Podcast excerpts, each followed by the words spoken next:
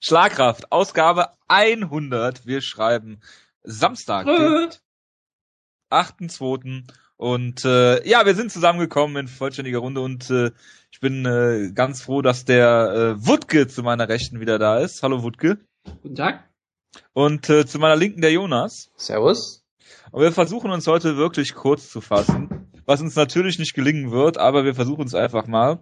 Ich habe mir zwei Seiten News aufgeschrieben, über die wir gleich sprechen. Wir haben uns gerade schon mal über die drei, vier Kämpfe unterhalten, die wir, die wir gleich besprechen werden von der Fight Night in Brasilien. Und am Ende hat der Jonas noch seinen Nachteil, äh, wo er über das Fightnomics Buch äh, berichten wird, was er jetzt gelesen hat. Ist das jetzt unser zweiter Buch, unser zweites Buchreport? Ich hatte mal eins gemacht über Shell Sun, sein Buch. Hatten wir dann schon mal eins? Hm.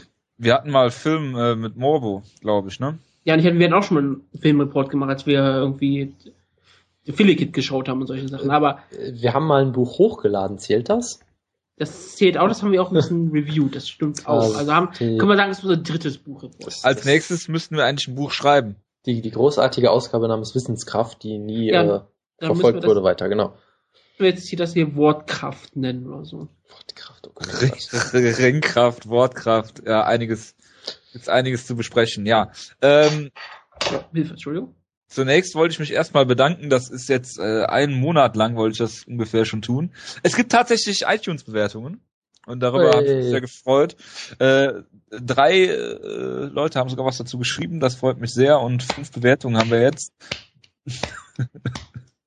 das die ist tun ja die Leute weh, die immer noch iTunes benutzen müssen. Dürfen. Das ist ein Privileg. Ich habe mein, äh, ich hab mein iPhone jetzt von Version äh, iOS 4.3 auf 7 geupdatet. Und ja, wäre fast gestorben gestern vor Hass auf mein iPhone, was? Aber benutzt da nicht irgendwie ein iTunes ähm, Pro, ähm, ab, ähm, anderes Programm, was dieselbe Funktion hat wie iTunes, aber nicht von Apple ist? Ähm, lass mich so sagen, ich habe letztes Wochenende damit zugebracht, mich mehrere Stunden lang mit der Live-Ausgabe, die dann doch nicht zustande gekommen ist, zu beschäftigen. Deswegen habe ich dieses Wochenende gedacht, machst das mal mit iTunes. Du bist wirklich ähm, der Raya Faber von Live-Ausgaben nebenbei. Vielen Dank, ich nehme das als Kompliment. Also so erfolgreich war er bisher noch nicht, was die Ausgabe angeht. Aber fast, er war fast erfolgreich. Ah, ja. Ich werde mir neue Peripherie zulegen, damit das klappt. Gut. Ähm, wie dem auch sei, fangen wir an mit News. Und äh, ich würde sagen, wir fangen mit einigen Kampfankündigungen an, die es diese Woche zu bestaunen gab. Und ähm, die Neverending Story hat ein Happy End gefunden. Äh, Habib Nomagomedov kämpft jetzt doch gegen Rafael dos Anjos. Ähm, und zwar nicht bei UFC 170, wo eigentlich äh, Dos Anjos gegen äh, Habilov kämpfen sollte, sondern ähm, bei UFC on Fox 11. Und äh, das war der Kampf, der ja den äh, Dos Anjos sich eigentlich äh, erhofft hatte ähm, und hatte den Kampf dann unterschrieben und dann festgestellt, dass es mehr als nur einen Russen im, Light im Lightweight gibt. Und äh, ich hätte es jetzt geil gefunden, wenn äh, Dos Anjos den Kampf jetzt abgelehnt hätte, nachdem sie ihm Nomagomedov gegeben haben. Ja, das hätte noch ja. gefehlt. Also diese, diese ganze Saga war sowieso absolut großartig und ich bin froh, dass es jetzt ein Ende gefunden hat, weil das ist ein verdammt großartiger Kampf und ich bin sehr gespannt, wer den Kampf gewinnt. Ich habe da ehrlich gesagt auch noch überhaupt keine, keinen wirklichen Eindruck, deshalb freue ich mich einfach mal sehr drauf. Ja, Josh Gross hat ja ähm, vor einigen Wochen schon äh, Gomedov als sein Mund Wunschmatch gegen Antonio Pettis um den Titel äh, für 2014 gefordert. Nurmagomedov hat, glaube ich, noch niemanden aus der Top 10 oder Top 15 geschlagen bisher im Lightweight, aber ähm, das Anjas ist auf jeden Fall mal ein netter Prüfstein und ähm, wenn ich mir die Cards weiter so angucke, wir haben noch mehr Ankündigungen, das ist jetzt hier ein extra ein Match, was für den Wood ge, äh, gebuckt wurde. Yolo Romero gegen Brett Tavares. Ja, Tavares wird Yolo auffressen, was sehr tragisch ist, aber ja, Brett Tavares wird ihn, glaube ich, mehrfach zu Boden nehmen und am Boden kontrollieren. So wie es halt irgendwie ja. Das ist wie Sinn der Sache bei YOLO-Kämpfen ist. Denn ich glaube, Better war es viel zu hart im Nehmen, dass er nicht in der dritten Runde noch ausgenockt wird. Das äh, ist ja, glaube ich, das Problem auch, ne? dass das durchaus möglich ist und im, äh, nicht ausgeschlossen, dass das so passiert. Ähm, aber wo wir gerade über Yolo Romero sprechen, gab einen interessanten Artikel bei ähm, MMA Junkie diese Woche und zwar über Derek Bronson, der gesagt hat, ähm, es war eigentlich vorprogrammiert, dass er in der dritten Runde ähm, nachlässt, weil äh, er Probleme beim Weight äh, Cutting beziehungsweise bei der Rehydration hatte. Und zwar bekommt er immer Infusionen nach den Weight Cuts, damit er wieder auf sein Gewicht kommt. Das hat aber nicht geklappt, weil die zuständige äh, Krankenschwester die Venen nicht gefunden hat und deswegen ähm, ja musste er mit Wasser äh, sich rehydrieren und das hat irgendwie nicht so geklappt, weil er zu viel Wasser getrunken hat und musste vor dem Kampf auch alle zwei Minuten auf Toilette, so wie er das beschrieben hat. Und äh, ja, ich finde es halt einfach ein bisschen, äh, bisschen läppsch, das dann ähm, so als Ausrede zu benutzen, weil niemand ist dazu gezwungen, Weight zu cutten und wenn man dafür dann Infusionen braucht oder das mit Infusionen macht, dann die Rehydration, finde ich das natürlich, äh, naja, mehr als bedenklich. Aber so viel dazu. Ja, wobei das, also das mit den Infusionen ist, glaube ich, sogar relativ äh, häufig der Gang, Fall. Gang und Gäbe, also ja. da, da war ich auch vor einem Jahr oder so schockiert, als ich mal so Fotos gemacht habe. Immer, kriegen die da Backstage Infusionen? Ist das legal? Aber nee, das ist scheinbar alles in Ordnung und wird häufiger so gemacht. Ja gut, und wenn er dann eine Krankenschwester hat, die die Vene nicht findet, äh, das ist mir auch schon öfter mal passiert, aber äh, noch nie vor einem Kampf, von daher hoffe ich mal, dass das nicht mehr passiert. Bei den Kämpfen machst du das immer äh, oldschool, ne? Dann machst du das mit Wasser. Ja, ja, klar. Ja, klar. gut. Gut. Weiteres, äh, ein weiterer Kampf für UFC äh, on Fox 11 ist äh, Edson Barbosa gegen Donald Cerrone. Ähm, das heißt, also die die ähm, die Card ist am 19. April, wenn ich mich recht erinnere. Das heißt, Cerrone sechs Kämpfe dieses Jahr wird wohl, glaube ich, nichts. Ach, das würde ich bei ihm nie abstreiten. Also am Ende kämpft er noch zweimal im Dezember oder irgendwie sowas. Ja, das heißt, er hat jetzt noch gut zweieinhalb Monate zwischen den Kämpfen, da wo er mit dem, wo er mit dem Geld hin, äh, haushalten muss oder es hinhauen muss. Ähm, Rumble Johnson ist zurück in der UFC und kämpft gegen Phil Davis bei UFC 172. Irgendwelche Anmerkungen, Gedanken? Rumble Johnson, hilft er der Light Heavyweight Division weiter, ja oder nein? Ähm, er ist jetzt, glaube ich, einer der vier Leute wieder, die unter 30 sind in der Division. Ist er unter 30? Ich glaube, er ist ja, 29 4, oder so. Ja, 84er Jahrgang ist er, glaube ich, ja. Ja, genau. Also äh, Light Heavyweight braucht unfassbar dringend Leute. Und ich meine, hey, er hat sich sehr gut geschlagen außerhalb der UFC. Eigentlich. Gut, der Kampf gegen Arlovski war jetzt so ein bisschen, ja, aber gut, es war Heavyweight, ne? Hat ein paar schöne Knockouts gehabt, äh, alles wunderbar. Ich glaube, er wird King Phil Davis auch direkt wieder verlieren, aber okay, äh, ich meine, Light Heavyweight hat jetzt sehr viele Leute verloren, kriegt jetzt äh, Rumble Johnson und wenn ich die Überleitung vielleicht direkt machen kann, sie kriegen auch Nikita Krylov, aber die Division ist trotzdem aktuell ziemlich schlecht. Ja, komme ich gleich auch noch zu. Ähm, Jim Miller trifft auf Bobby Green. Das ist ja wirklich ein Lieblingskampf für dich, ne? Für mich? Ja. Du hast doch Bobby Green und Jim Miller wird ihn ja zweimal zerstören. Ich, ja, ja. Ich, ich glaube eigentlich, ich bin mir eigentlich sehr sicher, dass Bobby Green gewinnt, aber okay. Ja, ja, das äh, kennen wir ja. Ja, klar. Das, warte, warte, warte, warte, warte. Das ist ein Jamila-Kampf. Du hast noch nie gegen Jamila getippt. Bobby Green wird per Low Blow gewinnen. Der kriegt das irgendwie hin. Das mag ich jetzt nicht auszuschließen, aber du hast, glaube ich, noch nie gegen Jamila getippt. Nee. Äh, ich kann mich auch nicht erinnern. Das, gegen äh, Diaz, auf, Diaz auf gar keinen Fall damals. Melvin Giard auch nicht. Äh, Pat Healy, hast du Pat Healy stark geredet, aber auch gegen äh, Pat Healy getippt? Ich und er hat hier auch nicht gewonnen, muss man mal ehrlich sagen. Ja, ja, ja, nicht gewonnen. Also ich, ich kann mich nicht erinnern, ob ich schon mal gegen ihn getippt habe. Das kann durchaus sein. Ich weiß es jetzt wirklich nicht. Aber du hast auch noch nie gegen Bobby Green getippt wahrscheinlich. Ich habe auch so noch nicht so viele. Doch, ich habe bestimmt auf Christmas getippt damals, allein um Grissom zu äh, eine Freude zu machen. Da bin ich mir 100% sicher, dass wir einfach gesagt haben, ja, schöne Grüße an Grissom, Christmas gewinnt. Und ich lag vollkommen falsch. Ja. Deshalb, so wie du auch dieses Mal falsch liegen wirst. Das äh, wird sich zeigen. Gut, ähm, nächster Kampf, da sind wir uns einig, äh, Jonas. Äh, Jordan Mean kämpft gegen, äh, also endlich mal wieder. Das glaube ich ein Jahr Pause gibt, oder? Nach äh, der Matt Brown Niederlage. So Hat auch gebraucht. Also, ja, natürlich, logisch, klar. Macht ihm keiner einen Vorwurf. Es ist eigentlich ein Wunder, dass er wieder antreten kann. Ja. ja. Er ist eigentlich so, so, so wie der Thomas ja. Morgenstern des MAs. Genau, oder der Anderson Silver, das, äh, der Light, Light, nee, was ist der? Welterweight, Welterweight. Ne? Welterweight Division. Ja. Ähm, kämpft gegen Santiago Ponizin, Ponizinibio. Ja, keine Ahnung. Äh, der hat auf der, der hat, glaube ich, sein Debüt auf einer der letzten Brasilien-Karten gehabt. Ich habe den Kampf nicht gesehen, deshalb gewinnt Jordan Mean. Ähm, weitere Matt Brown äh, Associates, hätte ich fast gesagt, äh, haben auch einen Kampf. Thiago Alves und Seth Besinski. Also Alves sollte ja gegen Matt Brown kämpfen. Besinski ist der letzte, der Matt Brown besiegt hat. Deswegen. Äh, genau, muss man immer dazu sagen. Deshalb gewinnt er natürlich auch. Natürlich, MMA Math. Ich meine, Alves wird dann irgendwie seit zwei Jahren nicht mehr gekämpft haben, von daher braucht er, glaube ich, auch mal einen Aufbaugegner so ein bisschen. Ich meine, Besinski ja. hat jetzt, glaube ich, ein, zwei Kämpfe am Stück verloren, ist aber trotzdem nicht ungefährlich. Und bei Alves, gemerkt, ja. und ja, und bei Alves weißt du halt überhaupt nicht, was da los ist. Ich meine, gegen Campman sah er auch eigentlich relativ gut aus und hat es dann aus der Hand gegeben. Ja. Und seitdem war er halt ewig weg, von daher habe ich nicht die geringste Ahnung, was ich da erwarten soll. Was erwartest du denn vom nächsten Kampf? Sarah Kaufman gegen Shayna Baszler.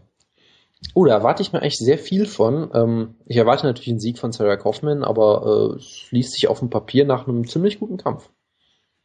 Wutke, Frauenbeauftragter es ist ein ziemlich unterhaltsamer Kampf. Ich mag Shayna Baszler sehr gerne. Sie hat aber nie auf großer Bühne wirklich geschafft, ihr Talent durchzusetzen. Und Sarah Coffin braucht jetzt auch wieder einen guten Sieg, obwohl sie ja keine Niederlage jetzt hat, scheinbar. War genau. doch gegen Jessica wenn mir nicht komplett irre, ihr letzter Kampf.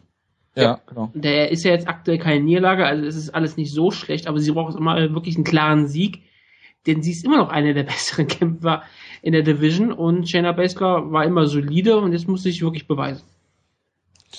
Ähm, Cyborg hat einen Kampf. Nächsten Monat im Muay Thai irgendwo wieder. Um die Frauenecke dann hier mal so ein bisschen weiterzuführen. Ähm, zu Jessica Al kommen wir gleich noch. Ben Askren wird im Mai einen äh, Title Shot im Welterweight kriegen bei ONE FC. Ähm, TJ Grant habe ich hier noch stehen. Hofft auf eine Rückkehr und jetzt kommt's. Am 4.10. ist die UFC in Halifax, wo äh, TJ Grant herkommt und er will dann wieder kämpfen. Das heißt, er war jetzt, ja, knapp, ja, etwas mehr als ein Jahr außer Gefecht mit einer Gehirnerschütterung. Ja, und ob er dann kämpft, ist ja auch nochmal zu. Ja, ja. Also ich meine, es macht natürlich irgendwie Sinn, ihn da als Headliner einzusetzen, weil er halt wirklich daherkommt. Kann auch sein, dass er vielleicht früher, vielleicht, vielleicht könnte er auch schon zwei Monate früher kämpfen und wartet dann auf die Show, um zu Hause zu kämpfen. Das wissen wir natürlich nicht, aber äh, erstmal abwarten, wie sich das mit ihm entwickelt. Da kann auch noch vieles passieren, befürchte ich. Das stimmt. Ähm, was fällt euch bei den bei den äh, zu den äh, Worten äh, Bellator und Power Ranger ein? Oh Gott. Tommy Oliver bestimmt, ja. Nein. CM Punk? Ja, mein, sag ich doch. Oh Gott, ich, müssen wir da jetzt wirklich drüber Jason reden? David Frank, willst, darüber willst du reden, klar. Oh Gott. Nein, ich will nicht darüber reden. Ich will nur da, damit sagen, dass tatsächlich Bellator Interesse an CM Punk hat. Ja, aber haben sie Interesse mal, an CM Punk. Du musst ja, dir mal überlegen, dieser Jason David Frank, äh, Tom Oliver aus der Power Rangers Serie, der legendäre rote Ranger und natürlich auch der frühe grüne und weiße Ranger, ähm, der hat ja auch schon seit 2012 diesen Kampf gefordert und CM Punk hat den Kampf sogar mal zugesagt im Jahr 2012. Aber das, dazu ist es dann ja nie gekommen relativ tragisch und der Kampf wird auch so nie kommen. Das Lustige ist ja, dass ähm, Jim Ross, der ehemalige WWE-Kommentator, gesagt hat, dass CM Punks Weg im Mixed Martial Arts wahrscheinlich nicht eines Kämpfers sein kann, aber er könnte wahrscheinlich vielleicht ein guter Mixed Martial Arts Kommentator werden. Und ich würde solchen, so einen Weg gar nicht mal ausschließen, dass wenn er wirklich nicht zurückkehrt, was ich nicht glaube, deshalb ist diese, was wir darüber reden, sowieso kompletter Schwachsinn. Aber so wie Spike TV gerne Geld rumwirft, könnte ich mir durchaus vorstellen, dass sie versuchen, alles ähm, CM Punk irgendeine Rolle bei Bellator zu geben und sei es auch nur, dass er irgendwo Interviews führt oder halt mal den Main Event mitkommentiert. CM Punk als Backstage-Interviewer wäre absolut großartig. Die, der, neue, ja, das, das, der, der genau. neue Heidi Endroll. So könnte er ja, könnte er reinrutschen und dann kommentiert er den Main Event mit. Genau, also die, ich meine, die eine Sache, die du von ihm weißt, ist, der Sport scheint ihn ja wirklich zu faszinieren. Deshalb. White äh, Belt for Life. genau. Er hat jetzt, glaube ich, auch schon zum dritten Mal in Folge, äh, zum dritten Jahr in Folge ein Interview mit Helvani gemacht. Und äh, es scheint ihn ja auf jeden Fall zu interessieren, der Sport. Er wird natürlich nie irgendeinen Erfolg haben. Egal, was äh, die Gracies einem jetzt erzählen, deshalb müssen wir auch nicht groß drüber reden, aber. Christy Mack macht auch Interviews mit Ariel Helwani. Ja, gut. Deshalb hat CM Punk auch einen Vertrag angeboten. Und da haben wir wieder die Kurve gekriegt. Jawohl. Ja, wie dem auch sei. Ähm, machen wir weiter mit JDS. Der hat ein neues Camp und zwar Nova und Yao. Äh, wie passend. Und mit wem trainiert er da? Team Schlagkraft Franzima Barroso. Ist auch bei Nova und Yao. Ich glaube, jeder Brasilianer hat ist vertraglich in der UFC verpflichtet, einmal bei Nova und Yao zu trainieren. Ja. Aber gut, was, was will JDS auch andere tun? Ich meine, der war jetzt lange genug bei Nugera und hat äh, gegen äh, Kane keine Chance.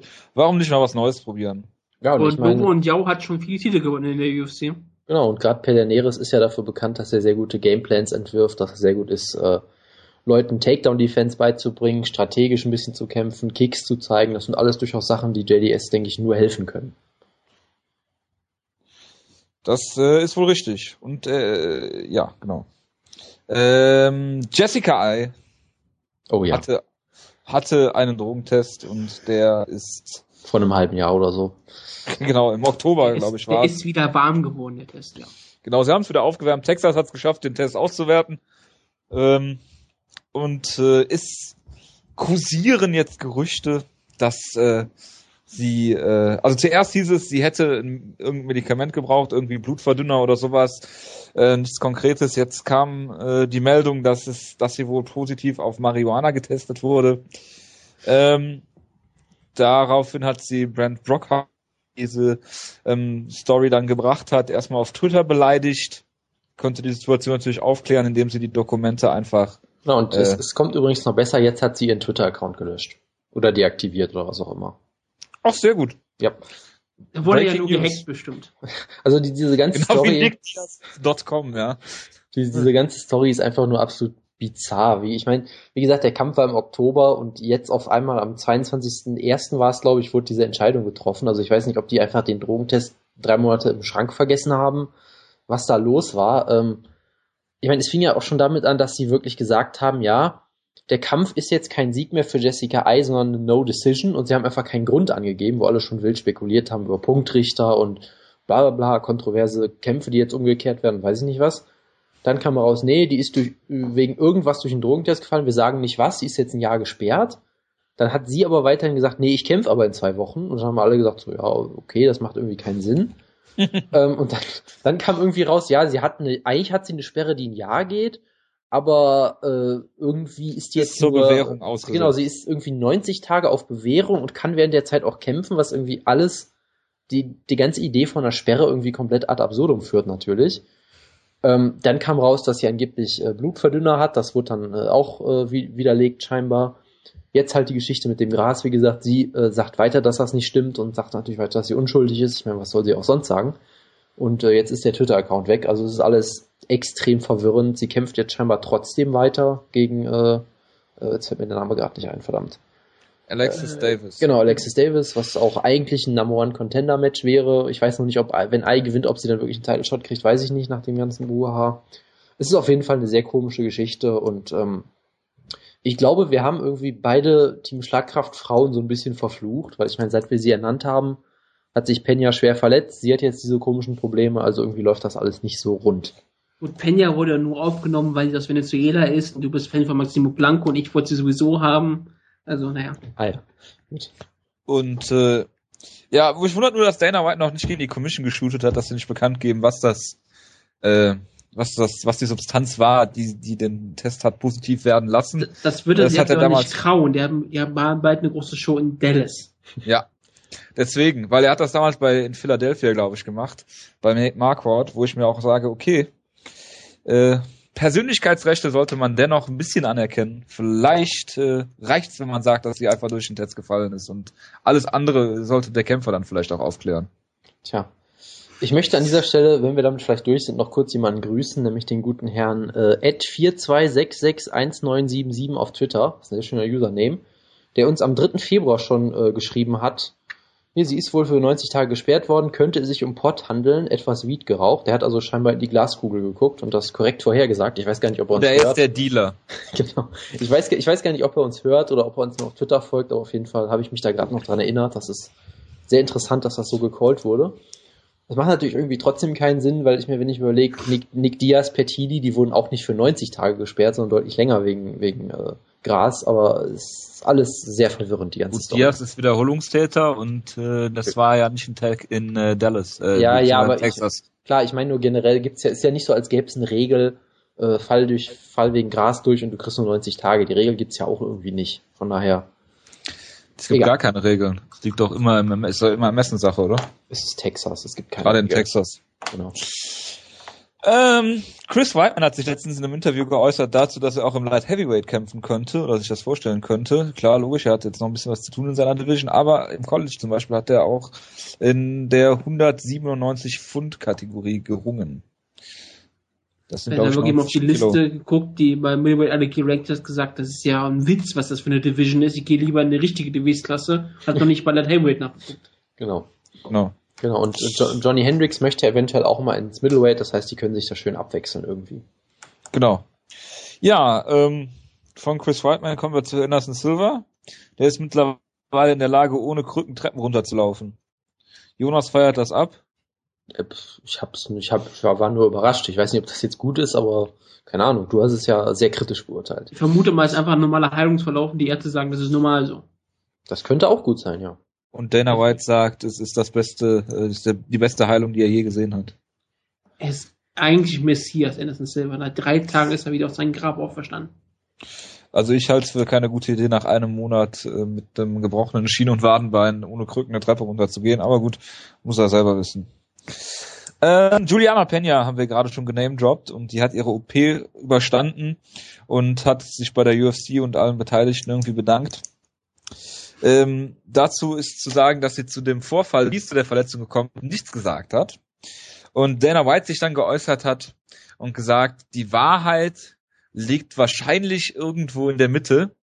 Man muss dazu, man muss dazu erklären, die Mitte ist das zwischen dem, was das Camp sagt, nämlich, dass es eine Trainingsverletzung war, also das komplette Camp, und dem, was Dana White sagt, dass sie böse attackiert worden ist von ihrem Trainingspartner. Das heißt, er gibt sich sozusagen selbst Unrecht und revidiert seine Aussage, ohne das selbst zu sagen, was ja zu erwarten war eigentlich. Oder Jonas? Du bist doch hier der äh, Verschwörungsflüsterer. Äh, ich, ich sag da gar nichts mehr zu. Es ist, äh, ja, keine Ahnung. Ich wollte aber noch was zu Dana White sagen gleich. Ja, bitte. Äh, einmal hat Dana White gesagt, äh, dass wenn Jose Aldo hochgehen sollte, es äh, im Featherweight den Titelkampf geben soll, Cap Swanson gegen Chad Mendes. Und wenn Aldo verlieren sollte, er dann gegen den Gewinner von den beiden antritt. Außerdem wollte ich noch sagen, dass ähm, es einen interessanten Cage Potato Artikel gibt ähm, bei Dana White und den äh, wird der Jonas auch in die Links Woche packen, wenn ich ihn den gleich geschickt habe. Und zwar geht es auch nochmal darüber, äh, darum, wie ähm, Dana White die Leistungen von Jose Aldo und äh, Alistair Overeem kleingeredet hat. Zum Beispiel steht hier, dass äh, Overeem 139 zu 5 Schläge ähm, den guten Frank Mir outstriked hat. Und äh, der Jose Aldo äh, die letzten zwei, die zwei der letzten vier Kämpfe per TKO gewonnen hat und dann gegen Frankie Edgar und gegen Lamas nur eine Decision gewonnen hat. Niemand knockt Frankie Edgar aus, nur als Beispiel. Und auf der anderen Seite Bobby Voka äh, dafür lobt, und zwar, dass er durchgehalten hat in diesem Kampf gegen äh, Macario, oder wie er heißt, William Macario, äh, letztens, wo er einfach nur verprügelt worden ist. Das ist ein sehr interessanter Artikel und spiegelt auch äh, so ungefähr die Meinung aller klar denkenden Leute im MMA-Business wieder, die nicht von der UFC kontrolliert werden. Ja, was haben wir noch? Auf meiner Liste steht noch, Jonas, hast du den Artikel über erfolgreiche Sambo-Kämpfer gelesen diese Woche? Den habe ich doch verlinkt, natürlich. Okay, gut. Dann. Den wollte ich nur äh, testen. Genau. Ähm, es gab eine, eine interessante Sache, und zwar, wir haben uns letztens gefragt, Jonas, als du nicht dabei warst, als ob Takchi Palace noch Veranstaltungen hat. Haben sie natürlich. Und ähm, das hat auch dein Liebling Reed Kuhn von Fightnomics äh, gepostet. Es gab eine Doctor Stoppage bei Taxi Palace 18 diese Woche. Das kann man sich auch nochmal im ShareDoc Stream angucken. Das können wir auch verlinken. Und zwar hat der Bellator-Veteran Joe Soto gekämpft, der übrigens einen Sieg per Gogo Plata mal hatte. Äh, und zwar hat er gekämpft und hat seinen Gegner ziemlich äh, verprügelt. Und der Doktor hat den Kampf gestoppt. Allerdings nicht auf Anraten des Refs, der ihn dann in den, äh, in den Käfig geholt hat und hat den Kämpfer äh, hat den Kämpfer angucken oder sich den Kämpfer angucken lassen, den Doktor. Nein, der Doktor hat äh, ist zum zum äh, ja Zeitnehmer gegangen und hat gesagt, er soll die Runde beenden. 46 Sekunden vor Schluss, dann gab's halt den Gong quasi. Und ähm, das hat er gemacht, um den Kampf halt per Doctor Stoppage zu beenden. Das habe ich in der Form noch nie gesehen. Ist im MMA ja durchaus möglich. Bei einigen Boxverbänden geht das ja nicht, dass der Doktor das direkt machen kann. Kann immer nur den äh, Ref dazu zu ja, raten, den abzubrechen, den Kampf. Hier hat der Doktor den Kampf von außen gestoppt. Also sehr interessante Szene, sollte man sich mal angucken. Weiß nicht, ob ihr das gesehen habt, wahrscheinlich nicht. Aber ähm, ist total interessant. Ja, das wollte ich noch sagen. Und der letzte Punkt ist, ich habe es mir bis zum Schluss aufgehoben. Thiago Silva ist raus aus seinem Kampf gegen OSP und Nikita Krylov ist eingesprungen. Was war da los? Dass Nikita Krylov einsprung, ich habe keine Ahnung. er hat sich auf ja, er wollte. Er hat sich auf, doch, also er hat ja. sich auf Twitter angeboten, hat er den Kampf bekommen. Ja gut, dann können wir die News-Ecke glaube ich zumachen auch jetzt. Sonst war ja nichts. nee, aber ähm, ja, diese ganze Thiago Silva Story. Man sollte vielleicht sagen, er ist nicht nur aus dem Kampf raus, sondern generell aus der UFC und vermutlich auch aus den Vereinigten Staaten, wenn er wieder aus dem Knast kommt oder weiß ich nicht was. Ähm, also kämpft er nur noch in Brasilien dann für die UFC, das ist okay. Das ist Gegen das Michael Falcao oder so. Also, also angeblich hat er jetzt das äh, Paul Daly, äh, die Paul Daly Behandlung bekommen, wird nie wieder in der UFC kämpfen. Genau, äh, was ist, wenn der für eine Liga kämpft und die UFC kauft diese Liga auf? Tja, das kann ich dir nicht sagen, aber wie gesagt, ich glaube, nach dem, was er gemacht hat, äh, könnte er eh Probleme haben, überhaupt nochmal zu kämpfen in den nächsten paar Jahren. Lustig ist, ich habe, ich weiß Texas. nicht mehr eine Ahnung, was er gemacht hat. Okay, gut, dann, dann können wir es, gut, gut, okay. Ähm, also, was im Prinzip passiert ist, er, er und seine Frau haben sich irgendwie Ende des Jahres oder vielleicht sogar Ende des vor, vorherigen Jahres, ich weiß es nicht. Also ich glaube, seit Januar 2013 sind sie offiziell getrennt. Okay, sind sie, auf, sie haben sich auf jeden Fall getrennt, haben sich aber noch nicht geschieden, leben irgendwie ich weiß gar nicht, ob sie noch zusammengelebt haben, aber auf das jeden hat, Fall. hat sich fast so angehört. Kann ja auch sein, dass sie einfach keine Wohnung gefunden hat und Thiago Silva hat angeblich auch kein Geld mehr und äh, Steuerprobleme, wie überraschend. Äh, und mit Martial Arts Kämpfer, da verdient man ja kein Geld. Genau, und wie auch immer, auf jeden Fall haben sie, sind sie nicht mehr ein Paar gewesen, hatten wohl beide auch neue Beziehungen und Thiago Silva hat das natürlich nicht so gefallen. Er hat dann, äh, ich glaube im Januar war es, also Januar dieses Jahr, hat er irgendwie angeblich eine Pistole in den Mund gesteckt und ihr gesagt, dass er sie umbringen wird. Er hat irgendwie ihr Te Te Textnachrichten geschickt, dass er irgendwie einen Auftragskiller anheuern wird und all solche ganz abs absolut ekelhaften Sachen. Ja, aber wie schafft er das denn ohne Geld? Äh, das war vielleicht auch ein Bluff, das weiß man natürlich Oder nicht. Oder nach seinem Kampf. Genau, er hat, er hat darauf spekuliert, dass er ein paar Boni gewinnt und wollte dann vielleicht, ich weiß es nicht. Äh, auf jeden Fall ist es dann auch so gekommen, dass ähm, sie dann eine Beziehung hatte mit, wie heißt er hier, Pablo, Pablo Popovic. Popovic, genau, den ich immer mit einem Charakter aus Dragon Ball Z verwechsel. Mehrfacher ADCC äh, oder einfacher, ich glaube, er hat einmal ADCC gewonnen, aber mehrfacher Medaillengewinner. Also eine sehr bekannte BJJ-Persönlichkeit. Wie auch immer, auf jeden Fall hat sie wohl mit ihm ein Verhältnis. Äh, wenn ich das richtig verstehe, ist sie nicht fremd gegangen, weil sie äh, auch nicht mehr zusammen sind. Was ja manche, also manche haben das ja wirklich als Grund genommen. Ja gut, äh, Thiago Silvas Freundin ist fremdgegangen, da würde ich auch Leute versuchen zu erschießen. Das ist ja ganz natürlich, was ist natürlich ein bisschen. Ja, wenn Thiago Silvas Freundin fremd geht, da bin ich auch meistens immer sehr wütend. also wie auch immer, sie waren ja schon mal getrennt, nicht, dass das irgendeinen Unterschied machen würde.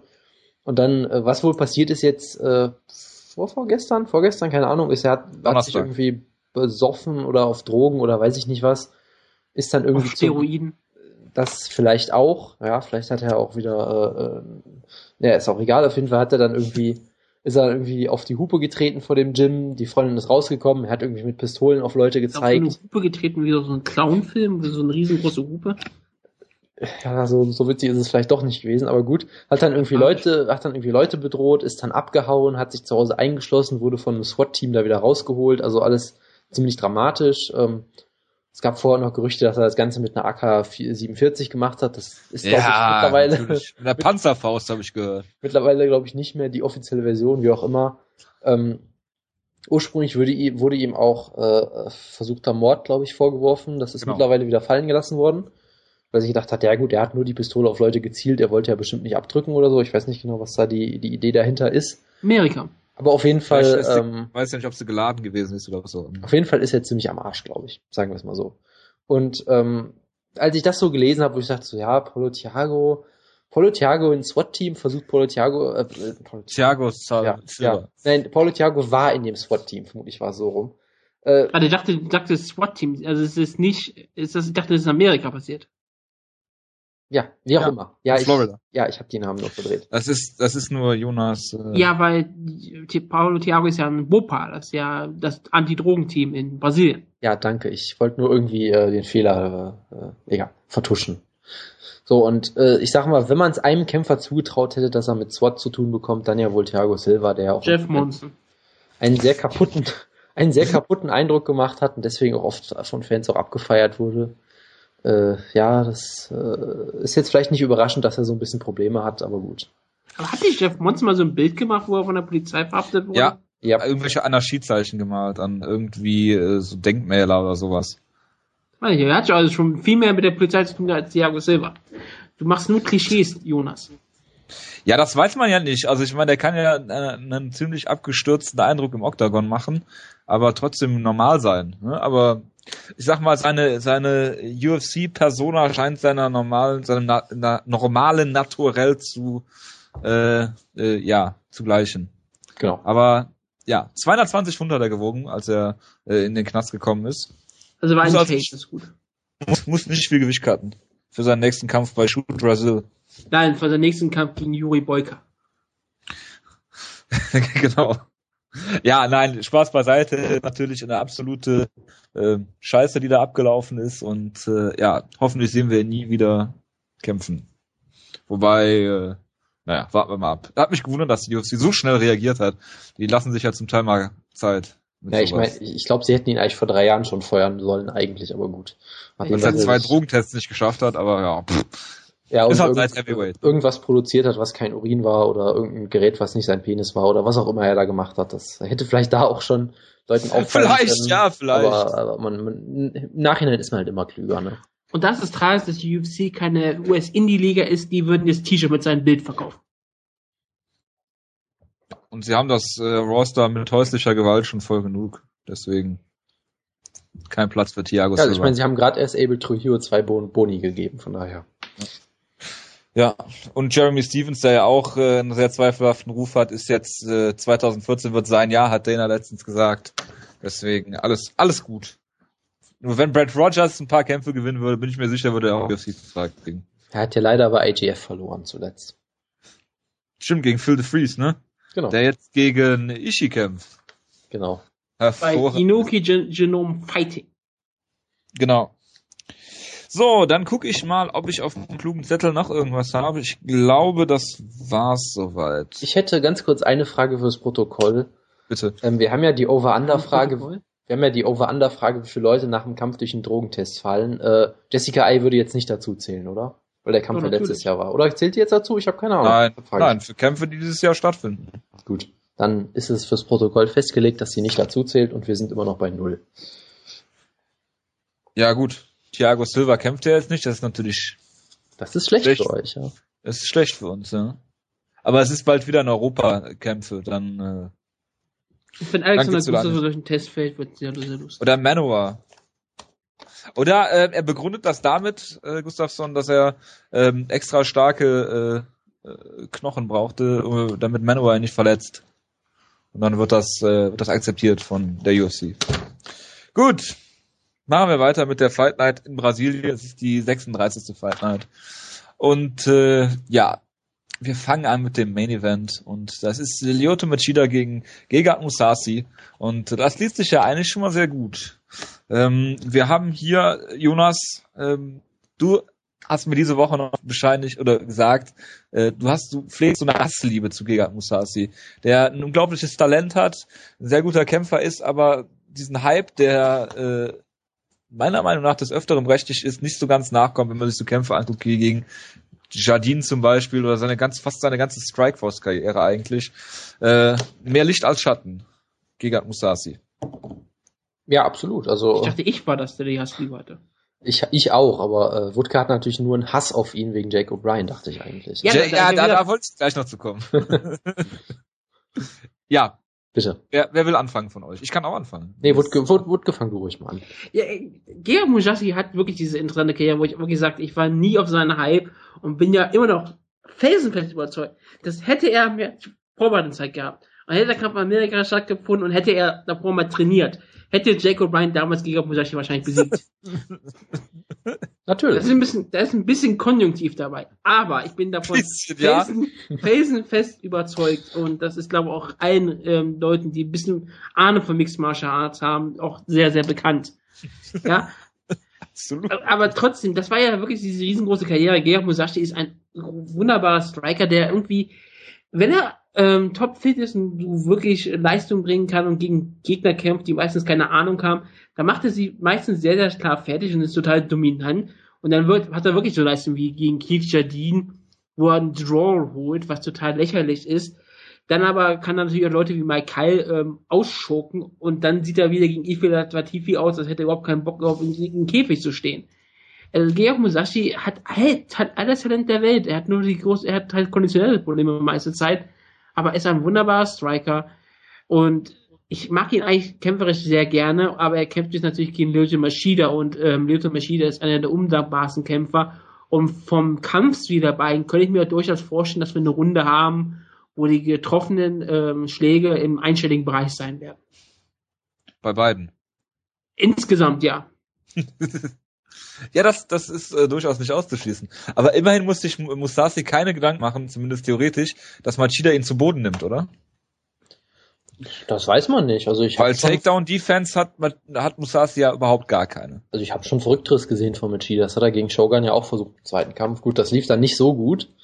Aber äh, das wäre, also das wäre für mich so die große Frage. Wenn er es macht, wird das nämlich echt interessant. Also ihr habt ja habt schon gut gesagt, also ich meine, Musashi hat wirklich extremes Talent, wenn man das eigentlich immer wieder so sieht. Er hat extrem gutes Bo äh, Kickboxen eigentlich, hat ja auch wirklich im K1 durchaus äh, gute Leute besiegt, wie Kyotaro damals. Äh, hat er also auf dem Papier. Musashi. Genau, den anderen Musashi, genau, der Kampf, der nur Den, den Kampf sollten wir übrigens gucken. Der Kampf nein, nein, ich habe schon gesagt, für das nächste Kampfbecke schauen wir die erste Runde des ja, Superhulk-Turniers nochmal. Erinnert ihr euch noch an das Superhulk-Turnier? Ja. Da gab es nämlich, es ist, wenn man so rüber wegguckt, ganz kurz, das gab Kämpfe wie Bob Zack gegen Igohisa Minowa-Mann, Hongmen Choi gegen Jose Kanseko, ein Baseballspieler. Ach, das war Jan? das. Ja, stimmt. Jan der, der auch Doping-Schlagzeilen ohne Ende gemacht hat. Ne? Ja, das ist ja sein, große, sein großer Kampfstil, dass er halt so viel Dopingprobleme hat. Und dann kämpft er halt gegen Hong Men Choi, Jan Nortier, sein Kampfstil ist Remote Sukoju und natürlich Giga Musashi gegen Mark Hunt. Das klingt total absurd, dass es damals ein Freakshow-Kampf war. Und Musashi gewann nebenbei bei Kimura. Natürlich gewann er damals. Natürlich bei Kimura. Hunt wog, glaube ich, auch 300 Pfund. Mindestens. Das ist das Super Hulk-Turnier. Natürlich wog er 300 Pfund. Ja, also ich will nicht ins Turnier gucken und Musashi hat ja auch gemerkt, als er wahrscheinlich gegen Novaman kämpfen müsste, hat er natürlich sofort gesagt, er kämpft nicht mehr weiter im Turnier. Ach, herrlich. Und davor, dieser, er hat noch diesen Abkick-K.O. gegen, gegen Jacare gehabt. Genau. Er hat, damals war einer der wenigen, der überhaupt Hector Lombard besiegt hat. Also, absolut guter Mann eigentlich. Aber irgendwie, ich weiß auch nicht, irgendwie ist bei ihm, ist bei ihm der Wurm drin, ne? Also, äh, was ich ja nochmal sagen wollte, ist, du könntest durchaus das Argument machen, dass er ein besserer Striker ist als Machida, weil er halt, sag ich mal, äh, es mehr bewiesen hat in wirklich, äh wie gesagt, Striking-Kämpfen auch. Äh, es gab auch mal einen K1-Kampf von Machida. Ne? Ich meine, es wäre gegen BJ Penn ja. gewesen. Gott. Ja. Also äh, die Stage ist gleiche. Und damals danach wurde er von Antonio Inoki gesteppt, oder? Genau. Nee, das war gegen Rich Frank, Entschuldigung. Ja, nee, nee, nee, nee, nee. Gegen Stephen Bonner. Also nach irgendeinem Kampf, also nach, nach, so nach irgendeinem Kampf hat Inoki ihm einfach mit der Faust ins Gesicht geschlagen. Da bin ja, ich mir ziemlich Rich sicher. Franklin, Rich Franklin 2003. Nee, den hat er ja ausgenockt. Das war ja ein beeindruckender. Ja, aber danach ist er rausgegangen und da stand Inoki und hat ihn ins Gesicht geschleppt. Gut, wie auch immer. Aber äh, BJ Penn hat ja jetzt portugiesischen oder brasilianischen Akzent, ne? Ja, das ist, hast du in der News-Ecke vergessen, das finde ich sehr tragisch. Da werden wir in den, in den Links der Woche nochmal drauf eingehen. Das ist für mich die Story des Jahres bisher eigentlich. ähm, wenn, wenn ich nochmal kurz zum Thema zurückkommen kann. Also Musashi auf dem Papier wunderbares Striking. Du hast ja auch gesehen gegen Ile Latifi, dass er scheinbar sehr verletzt war und trotzdem einfach mit dem Jab den ganzen Kampf dominiert hat im Prinzip. Was ja auch durchaus beeindruckend ist, weil die meisten Leute können einfach keinen Jab im MMA. Ähm, Im Prinzip ist er auch ein ziemlich guter Grappler, hat da halt immer so Phasen, wo er so ein bisschen M1-Grappling macht, was dann sehr wacky aussieht, so wie gegen OSP damals, wo er einfach irgendwelche komischen Submissions versucht, wo du denkst, was macht der da überhaupt und sich dann irgendwie zu Boden nehmen lässt und so weiter und so fort. Wie gesagt, das große Problem ist halt scheinbar, dass er das nie so wirklich ernst genommen hat, dass er nie so wirklich trainiert hat scheinbar, dass er einfach so sehr, äh, sehr gelassen an die Sache rangeht, um es mal vorsichtig zu sagen. Und halt, wie gesagt, das Ringen auf jeden Fall. Also ich meine, Jardine hat ihn mehrmals zu Boden genommen damals. Und das war in der Phase, wo Jardine nur verloren also ich glaub, hat. Er hat. Ich glaube, er hat den sechs zu Boden genommen in der ersten Runde, hat äh, er noch einen Punkt abgezogen bekommen. Das kann ja? sehr gut sein. Also es war auf jeden Fall, ich, ich meine, Musashi hätte die Decision eigentlich, glaube ich, auch gewinnen müssen, normalerweise, aber äh, Illegal Upkick. Ja, genau, also es war ein komischer Kampf, aber Musashi hat halt oft diese Kämpfe und ich meine, dann sollte er gegen Gustafsson kämpfen, was jetzt auch schon wieder fast ein Jahr her ist, das war April 2013. Äh, genau. Äh, hat dann, wie gesagt, diesen Kampf gegen Latifi gehabt, der vielleicht schlechteste UFC Main Event der modernen Ära. Ähm, war danach schwer verletzt. War Aber auch nur, weil Jose Aldo letzte Woche nicht der Main Event war. Was ist denn, was ist denn mit Clay Guida gegen Gray Maynard? Äh, das ist, Clay, Clay Guida gegen Maynard war besser, glaube ich. Das war zumindest, das war auf jeden Fall interessanter, sagen wir es mal so. Wie auch immer, dann war halt, wie gesagt, ewig weg. Irgendwie, ich glaube, Knieverletzung war es, glaube ich, eine ziemlich schwere, wenn ich das richtig in Erinnerung habe. Ähm, und dann weißt du halt auch nicht, was dann dann los ist. Ne? Kommt er davon gut zurück? Die lange Pause, dann zum ersten Mal die neue Gewichtsklasse, wo ich immer denke, okay, Musashi wirkte für mich immer wie jemand, der kein Gewicht cuttet oder nur sehr wenig, so wie mit Shida halt auch eben aber er wirkt halt auch wie jemand, der das dann nicht ernst nehmen würde und dann auf einmal am letzten Tag 15 Pfund cutten muss oder irgendwie sowas. Aber es sieht halt, so sieht Musashi immer aus, als würde er nichts ernst nehmen. Ja, aber so kämpft er halt auch oft. Deshalb weiß ich halt nicht, ne, also, es aber gab. Er hat schon, er hat schon früher im Middleweight gekämpft, ne? Also es ist jetzt nicht das erste Mal, dass er das macht. Das ist sicherlich richtig, aber es. Von 2003 bis 2008. Wie gesagt. schon Schwergewicht gekämpft, so ist es nur auch nicht. wie gesagt, ich würde ihm halt zutrauen, dass er das nicht, nicht so ganz ernst nimmt. Ich meine, auf der anderen Seite, es gibt halt auch Leute, die es nie ernst nehmen und dann, wenn sie in der UFC sind, auf einmal komplett sich neu entwickeln, fast schon. Also man weiß es halt nie so genau. Du Deshalb, meinst Matt Riddle? Ich meine absolut nicht Matt Riddle, nein. Deshalb, also es ist für mich ein unfassbar interessanter Kampf eigentlich, weil ich sage, Musashi kann ihn besiegen eigentlich. Er ist vielleicht der bessere Striker durchaus. Wie gesagt, Cardio ist ein bisschen das Problem, Ringen ist das Problem, was Machida aber meistens auch nicht aktiv sucht, das Ringen.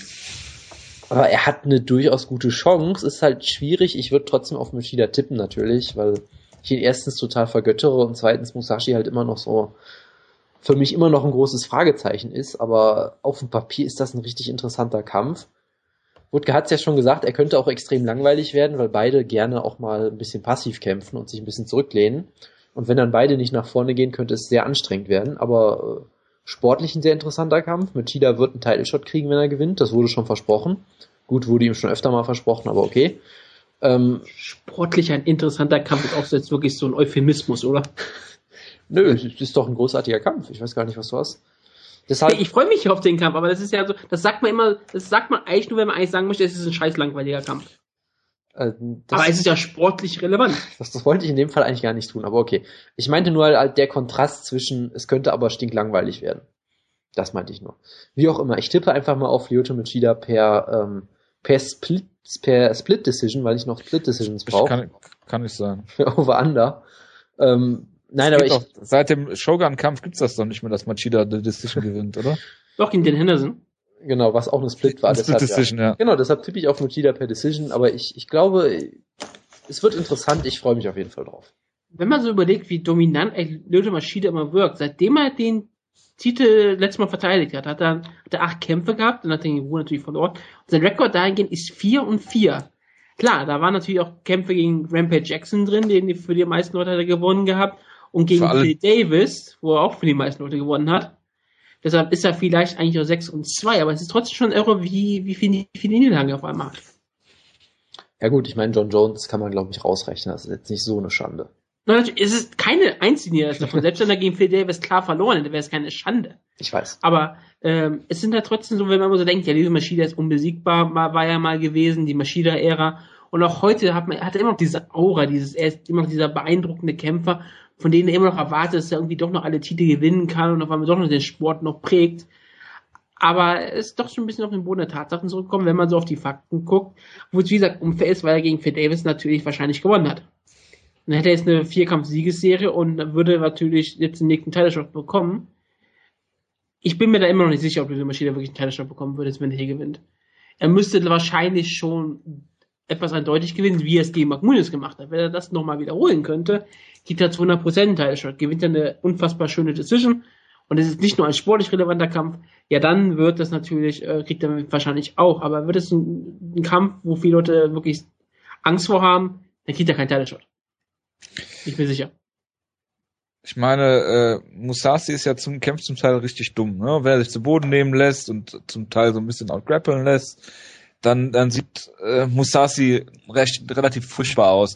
Das Pro oder die Sache ist halt die, im, im Stand machst du ihm halt auch relativ schw schwierig was vor.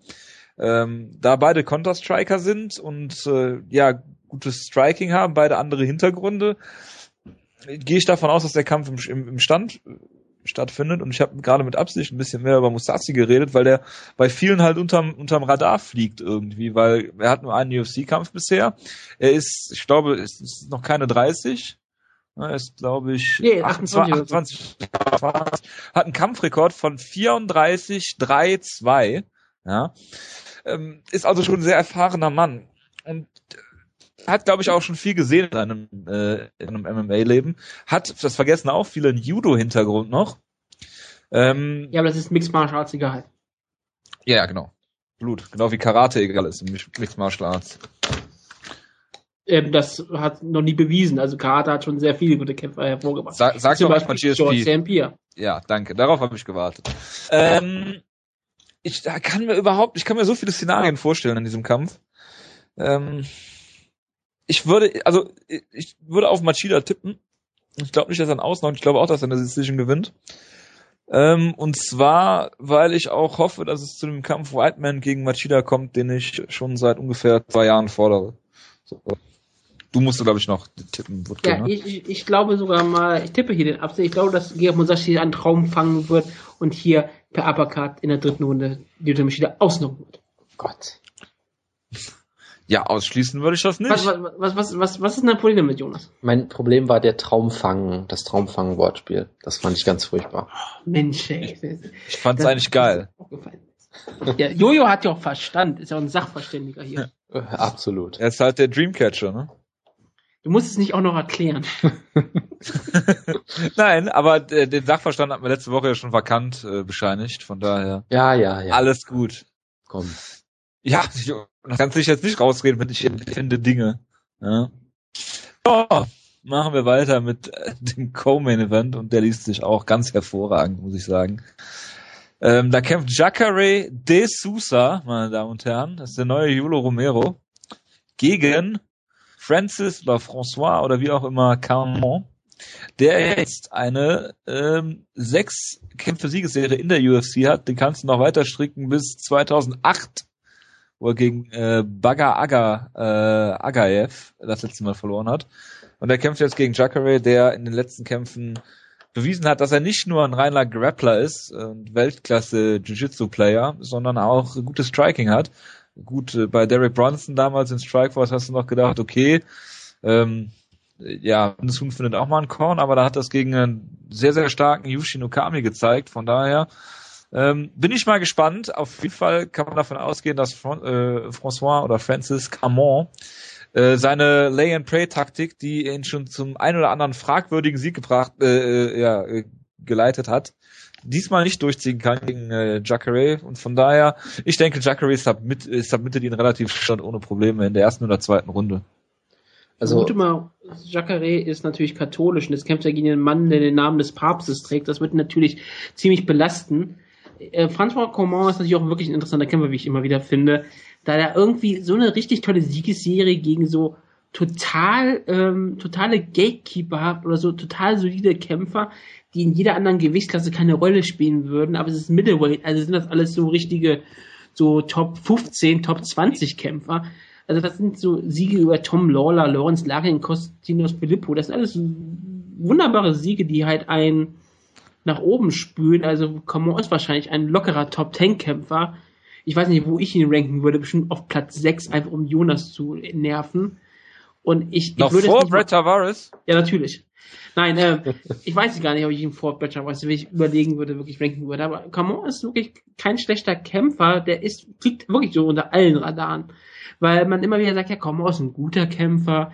Er ist hier, ist, ist, ist auch Kanadier, ist Trainer mit ähm, George St. Pierre, sozusagen, immer. Ja, wird ja immer das, das, deswegen kämpft er doch da eigentlich. Ja, ja, er ist, er ist Franzose. Er ist Franzose, er ist, ist das Gleiche ja eigentlich. Ja, und natürlich. er trainiert ja mit George St. Pierre, deswegen kam er in der UFC rein, deshalb kam er mit richtig Hype rein, hat den Hype nie so ganz erfüllt, aber ist natürlich auch bisher un, un, ungeschlagen. Und da waren, wie gesagt, wie gesagt, ein paar Leute dabei, die gar nicht mal wirklich schlecht sind, aber er hat halt noch niemand gekämpft von dem Format eines Jacare Sousas. Und ich glaube auch, dass Sousa hier der Test sein wird, den er nicht bestehen kann. Aber ich, ich würde es nicht vollkommen ausschließen, aber Sousa ist einfach ein besserer Kämpfer, bewiesen, dass er sich in Striking unfassbar verbessert hat. Das erwähnen wir ja jedes gottverdammte Mal, wenn er kämpft, wie sein Striking sich wirklich so gewandelt hat, von er kann überhaupt keinen wirklichen Jab schlagen zu, er kann jetzt Leute wie Okami ausnocken. Und natürlich ist er noch am Boden unglaublich gefährlich. Er ist eine perfekte Mischung. Ich glaube auch eher, wenn Sousa hier äh, eine Submission oder einen TKO oder was auch immer holt, eine Entscheidung holt, dann kriegt er eher den Title Shot als Yuta Mashida. Ähm, das Problem bei Camon ist halt auch, dass er erstens stinklangweilig ist. Und das zweite ist halt, in seinen sechs, naja, erschwerend hinzu. Aber die Hälfte oder über die Hälfte seiner sechs Siege hat er unter sehr komischen Umständen gewonnen, beziehungsweise hat in keinem überzeugt so richtig. Daher, also ich kann schon verstehen, warum einige Leute da ihre Zweifel an äh, der Berechtigung haben, aber das kann er jetzt natürlich zeigen gegen Jacare, ne? ob er da da hingehört, wo er jetzt gerade ist. Naja, also es sind Drittel, ne? Also ich meine, der, der Kampf gegen Tom Lawler und die, der Kampf gegen Lawrence Larkin, den hat, glaube ich, jeder gegen ihn gescored. Ja. Äh, also. Ja, aber es, wie gesagt, er hat sechs UFC-Kämpfe bisher gehabt, deshalb ist es ein Drittel. Gegen Magnus Siedenblatt hat er die erste Runde auch mehr als klar verloren. Also ja, er hat den Kampf gewonnen. Es sah in keinem der Kämpfe überzeugend aus. Äh, ich mein, Außer gegen Costa Philippou natürlich. Ganz kurz, er hat Carlos Vemula besiegt. Das heißt, es ist, er ist ein tschechischer Ringkampfmeister. ja? Sechs, genau. Sechsfacher bitte, ja. Der, also, genau, der, der fast sogar den bis oben hin gedopten Thiago Silva besiegt hätte. Äh, du verwechselst ihn gerade, glaube ich, mit Stanislav Netkov. Ah nee, stimmt, das ist Netkov, ne? Der ist aber auch so ein Meister in irgendwas. Ah nee, Wemmler war der gegen äh, Honey Marks die ganze Zeit zu Boden genommen wurde, ne? Ja. ja. Okay, ja. Den ich mal live gesehen habe in Oberhausen damals gegen, gegen Thes Petroselli, was ich nie vergessen werde. Wo er mit dem Terminator jetzt rauskommt, ich weiß. Genau. Ähm, also, Camon ist halt, wie gesagt, dieses Ding, wo du denkst, okay, er gewinnt immer, aber keiner denkt, dass er gewonnen hat. Und dann hat er auf einmal die endlose Siegesserie von Costa Filippo gesiegt wo du auch im Nachhinein denkst, ja gut, okay, der hat jetzt gegen Rockhold sah auch nicht gut aus, aber es ist ein guter Sieg fürs Middleweight auf jeden Fall. Ja, und jetzt schmeißen sie halt gegen Jacare rein und ich sehe überhaupt nicht, was er hier machen soll, weil ich meine, Jacare ist mittlerweile ein besserer Striker als er, glaube ich, hat auf jeden Fall richtig Knockout-Power mittlerweile auch. Äh, Camon, ich weiß nicht, ob er Jacare wirklich zu Boden nehmen will. Ich weiß erstens nicht, ob er es schafft, weil Jacare ist auch sehr athletisch, hat einen äh, schwarzen Gurt im Judo auch, ist da durchaus ziemlich gut. Äh, und ich meine, am Boden wird er Camo auffressen, glaube ich. Deshalb. Ähm, ist auch ein Krokodil. Genau. Ist, Oder Alligator. Eins von beiden. Eins von beiden, ja. Ähm, er ist auf jeden Fall unfassbar gut, hat sich auch in, den, in letzter Zeit nochmal sehr gut weiterentwickelt in der UFC. Ich meine, er hat Okami ausgenockt, hat äh, was, was Ed Herman hat er in Strikeforce noch komplett auseinandergenommen, dann Kamosi, glaube ich, wo er auch nochmal gezeigt hat, dass sein Grappling einfach unfassbar gut ist, was er in den Kämpfen davor manchmal auch nicht, nicht so sehr gezeigt hat. Ähm, ich glaube, er wird Camo ausnocken in der ersten Runde ganz trocken. Ganz ehrlich, ich brauche K.O.s und ich glaube auch, dass das eigentlich relativ wahrscheinlich ist. Du brauchst K.O.s, du brauchst Split Decisions. ja. Mann, Jonas Mann, braucht Gehirnschäden. Das, äh, Aber das brauche ich mehr als alles andere, ja. Ich habe noch eine Stipulation für diesen Kampf. Das ist eine ganz lustige eigentlich, weil es geht um den Lineal Ring of Combat Middleweight Titel aber ich kann leider nicht, ich kann leider nicht sagen, wer von beiden den hält, weil entweder Cam Camon hält den, weil äh, damals hat Costa Philippou den gewonnen und hat allerdings gegen Nick Catone verloren. Ähm, das war allerdings ein Catchweight-Kampf. Wenn du den halt nicht zählst, weil der nicht auf dem, äh, auf der, äh, weil der Titel nicht äh, zur Disposition stand, weil es ein Catchweight-Kampf war, dann hätte François Camon den Titel jetzt. Wenn allerdings das ein Titelkampf war, hat Nick Catone den gewonnen. Der hat dann allerdings gegen Camon äh, verloren. Der hat den Titel an Jacare verloren. Das heißt, so oder so geht es hier um den Ring of Combat. Genau. Unification, was? Ja. Von zweimal dem gleichen Titel? Ja, es ist halt ein Titel, du kannst sagen, einmal wurde ein Catchweight ausgekämpft und einmal wurde dein Catchweight nicht ausgekämpft. Jetzt wird er wieder zusammengeführt. Ist doch egal. Damit es wieder eine auf, Linie ist, so wie es sein soll. es geht auf jeden Fall um diesen Titel und äh, ja, ich bin gespannt. Gut. Habt ihr noch was zu sagen zu dem Kampf? Ich hoffe nicht. Nee. Ähm, Eric Silver kriegt einen äh, Gimme-Kampf gegen den eigens dafür verpflichteten äh, Takenori Sato. Kennt ihr den? Äh, nein, der ist aber auch nicht wirklich gut, glaube ich. Eric Silver hat für den Kampf eine Quote von 1,10, was schon äh, abstrus niedrig ist. Ist aber nicht der, doch, er ist der höchste Favorit auf der Karte, aber es gibt noch so ein paar andere, die da ziemlich nah dran kommen. Charles Oliveira zum Beispiel auch. Ja. Ähm, von daher, ja, es ist halt ein Gimmikampf. Äh, das ist bei den Brasilien-Cards ja nicht unüblich, sage ich mal. Es ist bei Eric Silver nicht unüblich. Das der hat seine ganze Karriere gemacht, dass er Gimmikkämpfe gewinnt. Und dann gegen echte Kämpfe verliert. Gut, das ist jetzt wieder eine ganz spezielle Sichtweise, aber. Ähm, die ich teile. Gut. Ich meine, ich meine, ja klar, man kann muss mal drauf gucken. Ja, kein Carlo Prater wurde disqualifiziert, weil er ein Idiot ist. Okay. Und gegen Josh Schmidt hat er verloren und gegen Sangam hat er jetzt verloren. Und beide hat er, und gegen Sangam hat er eindeutig verloren. Das war ziemlich eindeutig, ja. Ja, noch ja, eindeutiger kann man das gar nicht verlieren, ja. Klar, er hat natürlich Louis Ramos besiegt, einen Charlie Brenneman, Jason High. Das sind, äh, Brenneman und High sind völlig solide Kämpfer, aber es sind halt Kämpfer, die jemand, der so gehypt ist wie Silver, auch besiegen sollte. Und das jetzt kämpft ja er halt Problem. Gegen, jetzt kämpft er gegen jemanden, der gegen Yuki Kondo verloren hat. Und ich glaube nicht, dass er auch nur den Hauch einer Chance hat, diesen Kampf eigentlich zu verlieren. Also vermute ich, dass er disqualifiziert wird. Nein, also nein. Eric. Silver wird hier den Kampf gewinnen. Er wird Sato auseinandernehmen, wird total beeindruckend ausschauen. Und alle Leute werden doch wieder sagen, dass Eric Silver doch wieder sein Versprechen eingelöst hat und ein nächster Welterweight Contender ist. Aber da muss man den, da muss man den Number One Contender Kampf eigentlich bucken, äh, der so gehypt ist, wie nie ein Number One Contender Kampf gehypt wurde. Eric Silver gegen Steve Wonder Thompson. Ich wollte es gerade Eric Silver gegen Matt Brown, aber das wäre auch sehr schön gewesen. Nein. Nein, das, nein, das, die, die Freude kriegst du nicht. Das ist ein einfacher Sieg für Matt Brown. Ja, das wäre auch wirklich ein einfacher Sieg für Matt Brown. Also ich glaube nicht, dass Eric Silver auch eine, auch eine Chance hätte. Ähm, was ich interessant finde, ist, dass Nikolas äh, Musoke einen Kampf hat. Das ist der, ähm, ich glaube, er hat das Sakara besiegt bei der letzten Schweden-Show. Kann Ach, das, das der, der, war das der mit dem der tollen, mit der Promo? Mit, dem, Promo. mit der tollen Promo. Ja, da freue ich mich dann drauf. Okay, das genau. ist schön. Genau, der, der war mir noch so in Erinnerung geblieben wegen der Promo halt. Aber ähm, den Kampf müssen wir jetzt auch nicht unbedingt besprechen, weil ich auch den Viscardi Andrade noch nie gesehen habe. Ähm, kommen wir zum Opener der Show. Da kämpft Charles ist Oliveira. Mit Jessica Andrade und die verbandet. Keine Ahnung, ich guck mal nach. Ähm, redet ihr mal über den Opener Charles Oliveira, wie wird er Andy Ogle besiegen? Ja, ähm, Charles Oliveira hat eine Quote von 1,17, also auch unfassbar hoch. Ähm, kommt mir auch ein bisschen zu hoch vor, weil Oliveira ja durchaus äh, nicht ohne Schwächen ist, aber ich meine, Andy Ogle, ja gut, das sollte eigentlich sehr gut machbar sein. Ich muss ja sagen, mich hat, mich hat Oliveira in dem Kampf gegen, gegen Frankie Edgar eigentlich ziemlich beeindruckt. Da hat er ganz gut mitgehalten mhm. sogar. Viel besser, als ich gedacht hätte. Und Andy Ogle hat gerade eine, eine Decision äh, gegen Cole Miller verloren, von daher. Ähm, ja, und auch davor hat er auch schon gegen hier ähm, Corsani verloren und auch nur gegen Josh Grisby verloren. Ich glaube, Josh Grisby hat gegen jeden gejobbt in der UFC. Er, er hat Andy, genau, ja, gegen Grisby hat er gewonnen, aber egal. Ich meine, ja, gegen Grisby hat er gewonnen, Entschuldigung, falls ich auch gesprochen habe. Ähm, Ogle ist halt wirklich in so einer Wand, wo ich mir noch denke, was macht er eigentlich noch in der UFC, außer dass er halt ein Band, äh, Featherweight ist und die brauchen halt Kämpfer da und ich meine, er wird hier klar gebuckt, um zu verlieren. Die kleine Axt, ich nenne sie liebevoll die Handaxt, wird hier gegen Oliveira eigentlich keine große Chance haben. Ähm, irgendwie wirkt, habe ich immer so gedacht, okay, Oliveira hat auch den Hype nicht wirklich gefolgt. Und dann fiel, hast du gesagt, wie du richtig gesagt, gegen Ecker sah ja eigentlich wirklich ziemlich gut aus. Für die Verhältnismäßig gegen Frankie Ecker, gegen den kannst du eigentlich fast nur schlecht aussehen. Und Oliveira hat den Kampf durchstanden und hätte auch manchmal vor Probleme gestellt. Und natürlich hat er vorher auch gegen Cap Swanson verloren, aber das ist natürlich auch eigentlich überhaupt gar keine Schande. Ähm, vorher hat er Siege gefeiert äh, gegen Weisley und Brookins. Klar, das ist eigentlich eine äh, klare Sache hier und ich glaube auch Oliveira wird den Kampf hier gewinnen. Und vielleicht kriegt er doch nochmal die Kurve und kriegt doch, wird das vielleicht doch noch einlösen. Aber er ist trotzdem halt zu eindimensional und ich glaube auch nie, dass er dieser ganz große Kämpfer wird, aber ein solider Gatekeeper in der Featherweight Division kann er wahrscheinlich locker werden. Also ich sage euch jetzt, wie es läuft. Es ist ganz okay. klar, Andy, Andy Ogle ist, das Einzige, was er kann, ist striken. Das hat er im Cole Miller Kampf schon gezeigt. Was er da dann gemacht hat, ist den Kampf zu Boden nehmen. So. Charles Oliveira ist ein sehr innovativer Grappler. Das heißt, Andy Ogle nimmt ihn zu Boden und in der landet in der Guard von Charles Oliveira. Ich meine, ihr wisst jetzt, worauf es hinausläuft. Auf eine ähm, Gogo Plata, ja oder eine Omoplata, das weiß ich noch nicht ganz. Auf jeden Fall ist das so ein Kampf, wo ich mir denke, da ist es durchaus möglich, dass so eine Submission funktioniert.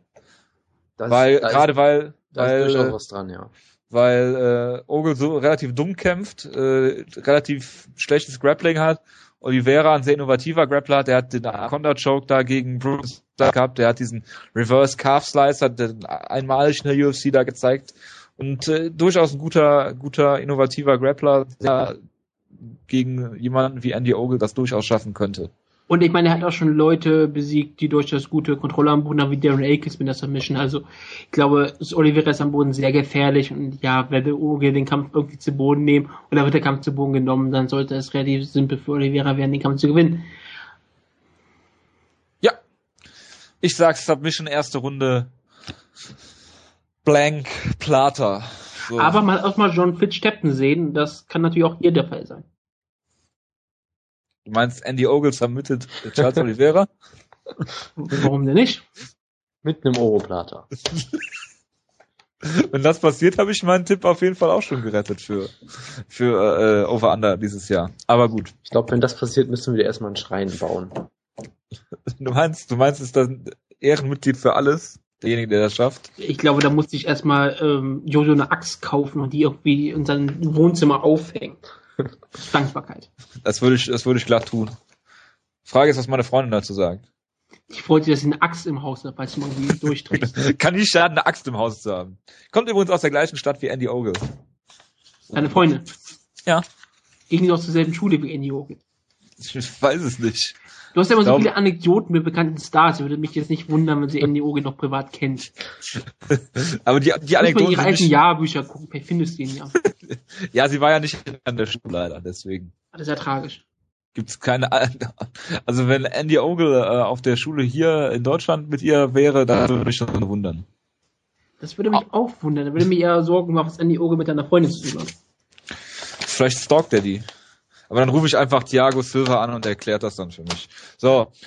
Ähm, Prelims. Reden wir über Yuri Alcantara gegen Wilson Hayes. Das ist natürlich äh, ein Kampf, der, wo, da frage ich mich, warum ist der nicht auf der Maincard, wenn die schon ähm, so auseinandergeht von, von, vom Leistungsgefälle her, dann kannst du doch auch wenigstens Yuri Alcantara gegen Wilson Hayes da auf die Maincard stellen. Der du musst Viscardi Andrasch musst du ver, äh, verbuchen. Weil Natürlich. er hat ja ähm, äh, TAF Brasil ge fast gewonnen oder sowas in der Art. fast teilgenommen, ja. Ja, und hat dann gegen Bristol Maroon gewonnen, deshalb muss er jetzt gebuckt werden, weil er ist Brasilianer und der muss gepusht werden, anders als Yuri Alcantara, denn ähm, er ist kein Bantamweight. Ja, Yuri Alcantara hat ja äh, eine gute Siegesserie, hat sogar Ricardo Lamas damals besiegt in der WC bei der letzten Veranstaltung hat dann zwei Siege gefeiert, die gegen Hakan Diaz sicherlich keine Schande, ähm, und hatte jetzt vor kurzem diesen Kampf gegen Uriah Faber, was heißt, ja, vor kurzem im August, wo er äh, Faber in sehr brenzlichen Situationen hatte in der ersten Runde, wo er ähm, lange, glaube ich, Back-Control hatte, äh, ist ein sehr interessanter und guter Kämpfer und Wilson Hayes, den kennen wir aus Bellator und hatte jetzt auch diesen äh, ersten UFC-Kampf gegen äh, Ivan Menjeva, was ja schon eigentlich ein Brocken ist für jemanden, der neu in die UFC kommt und jetzt Alcantara vorgesetzt bekommt.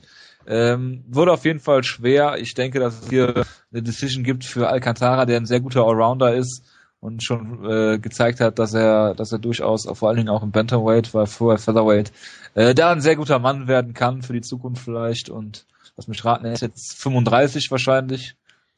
Wer Alcantara ist, äh, 33. 33, ja. So, wie ich schon sagte, Mann für die Zukunft und äh, ja, da denke ich, dass er diese Decision gewinnt. In einem äh, durchaus interessanten äh, Kampf. Also wir müssen mal kurz festhalten, Yuri Alcantara hat das geschafft, was ein Jose Aldo nicht schafft. Er hat Ricardo Lamas ausgenommen. Jetzt kann Jonas weitermachen.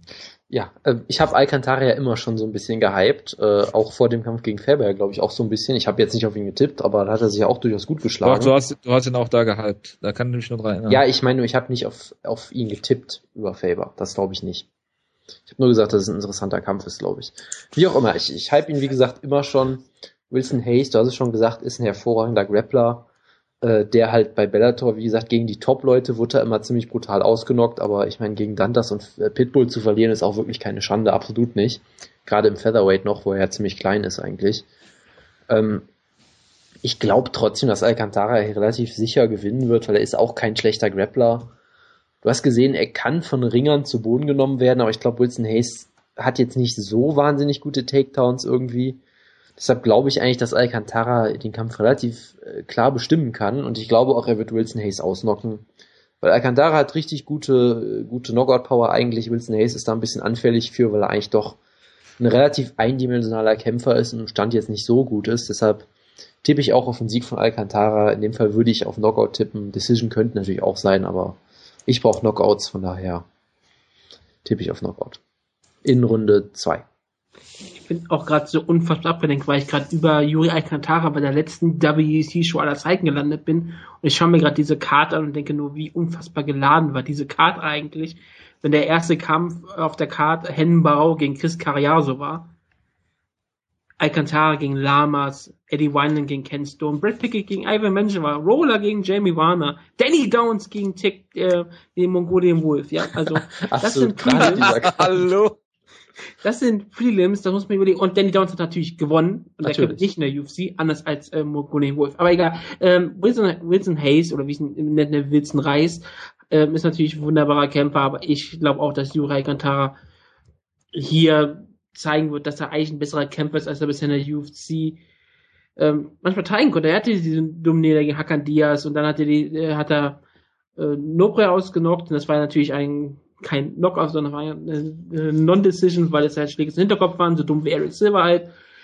Dann sah er gegen Faber gut ist, aber ja, Alcantara gewinnt diesen Kampf. Ähm, ich glaube, ich schließe mich sogar Jonas an, sage per Knockout.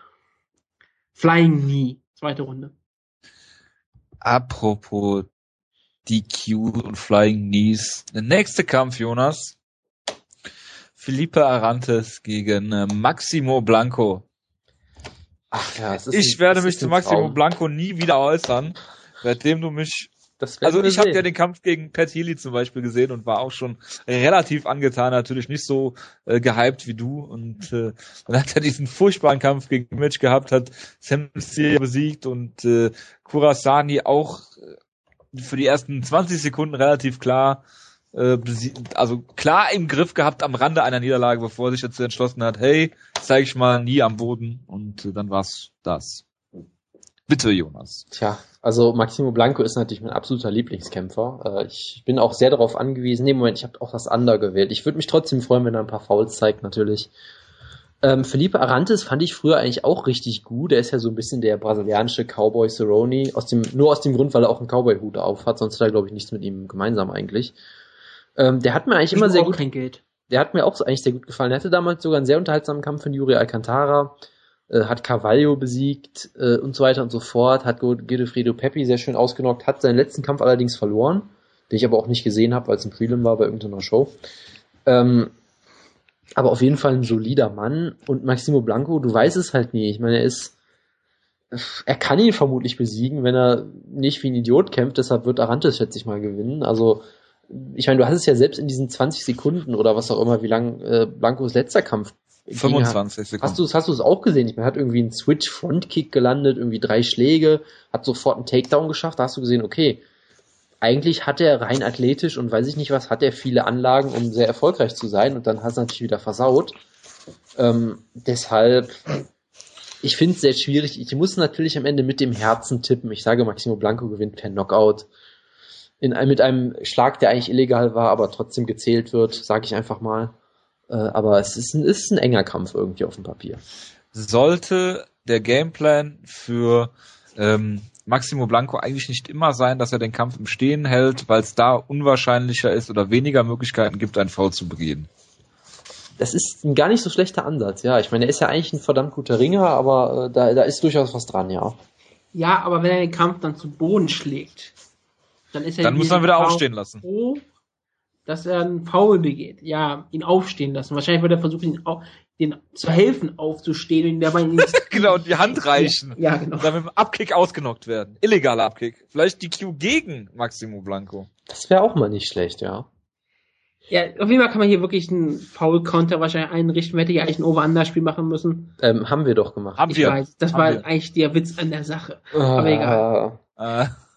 Maximo das Blanco äh, ist ein wirklich interessanter Kämpfer, wie gesagt, weil er halt eigentlich das ganze Potenzial hat, ein richtig, richtig guter Kämpfer zu sein und auch total unterhaltsam zu sein. Und gut, er ist total unterhaltsam. Er ist so unterhaltsam wie der HSV, ist wie ein Autounfall, muss einfach immer hinschauen.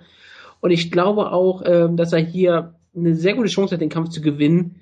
Ist halt ein, eigentlich ein interessanter Kämpfer, wie gesagt. Ähm, auf eine perverse Art und Weise würde ich mich sehr freuen, dass Maximo Blanco gewinnt, weil da muss Jojo immer weiter über Maximo Blanco reden Und Jonas hat immer einen Kämpfer, der Matt Brown Level bei ihm hat. Das hat er sich auch mal verdient. Und ich glaube, er muss auch mal so einen Kämpfer hypen. Deshalb für Jonas sage ich, Maximo Blanco gewinnt per Brazilian Kick in der ersten Runde. das, äh, äh, dem Tipp würde ich mich glatt anschließen. Dankeschön, Dankeschön. Das Problem ist nur, dass es hat jeder Ander getippt. Das heißt, dass es weniger als 1,5 äh, Fouls gibt von Maximo Blanco. Leider. Jonas, ja, was ist da los? Ich, ich würde gerne einen Slow Clap für Woodgate jetzt machen, aber habe ich heute schon mal gemacht, deshalb werde ich das jetzt nicht noch ein zweites Mal tun. Du hast mir einen Slow Clap gegeben, was hast du das ja, am Anfang. Gemacht? Ganz am Anfang. Ich weiß gar nicht, ob er für dich oder für Jojo Nein, das war. war für, es war für Schlagkraft 100, oder? Das kann auch sein. Für irgendwas war es auf jeden Fall. Wer ist denn, wer ist denn mein Matt Brown Level Guy? Ich glaube, du hast gar keinen. Ich glaube, du magst überhaupt keine Kämpfer, du hast nur welche. Durchaus möglich. Ich hätte schwören können, dass Prince Albert kommt. Ja, aber den hast du ja nie selbst gehypt. Haben wir ja. dich ja nur angeregt. Der Witz ist halt auch mal ausgespielt. So Angefixt habt ihr mich. Ja, nein, Chris Whiteman finde ich ganz gut, aber das ist eigentlich Läppsch, weil der wirklich gut ist. Halt. Ja, das ist das Problem an der Sache. Und ja. nicht, dass er wirklich gehypt wird oder dass er sich auf einmal so eine Cinderella-Story hat, so wie Matt Brown. Du musst dich auch mal entscheiden. Du musst irgendeinen Camper haben, den aus irgendeinem Grund einfach magst. Aber du bist ja der Ernsthaft in dieser Sendung. Das geht ja nicht. Ich weiß nicht. Also hier steht Joe Soto auf meinem Zettel, aber der ist auch relativ irrelevant gerade. Vielleicht, wenn er in UFC kommt, werde ich äh, Joe Soto Guy oder so. I'm a Joe Soto Guy. genau. Dann, äh, ja, gründe ich einen Joe Soto Fanclub. Ja. Das war's dann mit der Fight Night. Und äh, ja, ist halt eine typische Brasilien-Card, oder Jonas? Findest du die besser als sonst? Äh, nee, nicht wirklich. Also der Main Event ist natürlich super, äh, aber du hast halt auch wirklich das Problem, dass äh, du eigentlich mehrere Kämpfer auf der Maincard hast, die da überhaupt nicht hingehören, meiner Meinung nach. Und wenn, wenn du wirklich Alcantara, äh, Alcantara auf die Maincard tun würdest, dann wäre es eigentlich gar nicht mal so eine schlechte Card, aber so ist halt solide, sag ich mal. Ich werde es mir natürlich angucken, aber ich bin jetzt nicht total gehypt drauf. Ich, ich meine, die Card hat durchaus Potenzial, ähm, sportlich relevant zu werden. Davor habe ich so ein bisschen Angst, deshalb hoffe ich, dass die Kämpfe etwas besser werden. Und wenn, wenn sie wirklich das Potenzial erreichen, kann Maschine gegen Musashi ein richtig schöner Kampf werden. Sousa gegen Camon kann wirklich alles werden. Es kann eine Vernichtung werden, es kann eine Split Decision werden, es kann alles werden. Und der wäre halt immer, ist immer interessant, wenn er ähm, gegen schlechtere Kämpfer kämpfen. Silver, wie er wahrscheinlich wirklich einen Jobber ausnockt, wird auch bestimmt sehr unterhaltsam sein. Plus jo Jonas hat ja seinen Massimo Blanco Kampf, wo er Win, Lose or Draw, wir werden eine spaßige Ausgabe nächste Woche haben. Und deswegen Win, Lose, Draw oder DQ, No Decision, muss ich eher dazu sagen. Es, ich habe eigentlich mal davor gesagt, diese, ich finde diese Karte eigentlich ziemlich gut. Gerade für eine Brasilien-Show finde ich es ja eigentlich sogar wirklich ziemlich gut, weil sie wirklich zwei starke Main-Events hat, die wirklich angemessen sind für so eine Karte und noch wenigstens mit Oliveira und Oge einen interessanten Kampf und halt auch ein, ein Squash-Match. Und ich meine, Andrasch gegen Musoko interessiert mich kein Stück, das werde ich wahrscheinlich auch nicht schauen. Aber das sind vier Kämpfe, die für so eine Karte durchaus angemessen sind. Gut, dann äh, haben wir das damit abgehakt und jetzt kommt Jonas Teil. Und zwar über das Fightnomics Buch von Reed Kuhn. Äh, ja, am besten du fängst erstmal damit an zu erklären, wer Reed Kuhn überhaupt ist und äh, worum es genau in seinem Buch geht. Brauchen wir noch so einen Jingle für Wortkraft, damit das auch so einen Abschluss findet oder so? Müssen wir dafür noch einen irgendwie. Wir haben nicht mal, wir haben nicht mal einen Jingle für die komplette Sendung. Du, du darfst uns gerne jetzt was einsingen, aber ansonsten haben wir. Ich habe nichts, ich habe auch kein Buch hier, was ich mal so zuschlagen könnte, weil ich habe nur ein Kindle. Die anderen Bücher sind alle mal von meinen Vögeln gefressen worden, mehr oder weniger. Wir nehmen einfach die Vögel als Hintergrundgeräusch, als Überleitung. Also, okay. Fightnomics ist eine, ja vor allem eine Seite, es ist, äh, wie gesagt, dieser Reed Kuhn, der sich das irgendwie so zum, zur Berufung gemacht hat, irgendwie Statistik im MMA zu betreiben als Erster oder mit der Erste oder was auch immer. Ähm, wir haben ihn ja auch, äh, wir folgen ihm ja auf Twitter, haben ihn auch oft schon äh, retweetet. Er macht ja immer ganz interessante Analysen. Ähm, vielleicht was äh, guckt sich alle Striker in der Division an, guckt was für was die für Statistiken haben oder er guckt sich zum Beispiel an, äh, da gibt es auch ein paar Sachen auf seiner Website. Äh, was für einen Unterschied macht das, wie groß der Käfig ist? Du kannst dir zum Beispiel wirklich angucken, der Käfig bei der WEC war deutlich kleiner und deshalb hattest du, oder vielleicht nicht deshalb, aber du hattest auf jeden Fall Bei TAF übrigens auch. Der TAF und der WC-Käfig sind genau gleich groß. Also genau. Und, und verwenden den kleineren Käfig. Genau. Und der TAF-Käfig ist kleiner als der ja, von der die verwenden den WC-Käfig bei TAF. Also es war zumindest, es war zumindest früher so, glaube ich, weil du bei den Palms die großen Käfig gar nicht reinkriegst oder irgendwie sowas. Das, das wusste ich, dass sie dann einen anderen Käfig benutzt haben von der WC. Aber ich wusste nicht, dass die bei TAF das auch tun. Wie gesagt, das äh, bin mir jetzt nicht hundertprozentig sicher, aber auf jeden Fall haben sie es mal gemacht. Ich, ich, ich, ich zweifle dich nicht an, aber ich habe hab ich nie gewusst, deswegen wieder was gelernt. Ich habe das gelesen, also auch bei bei Reed Kuhn war das, äh, dass die das, das, aber gut, machen wir weiter. Ja, wie auch immer. Ähm, auf jeden Fall hat er, wie gesagt, seine Seite fightnomics.com, wo er auch oft so interessante Artikel hinterlegt mit so Grafiken und so weiter und so fort.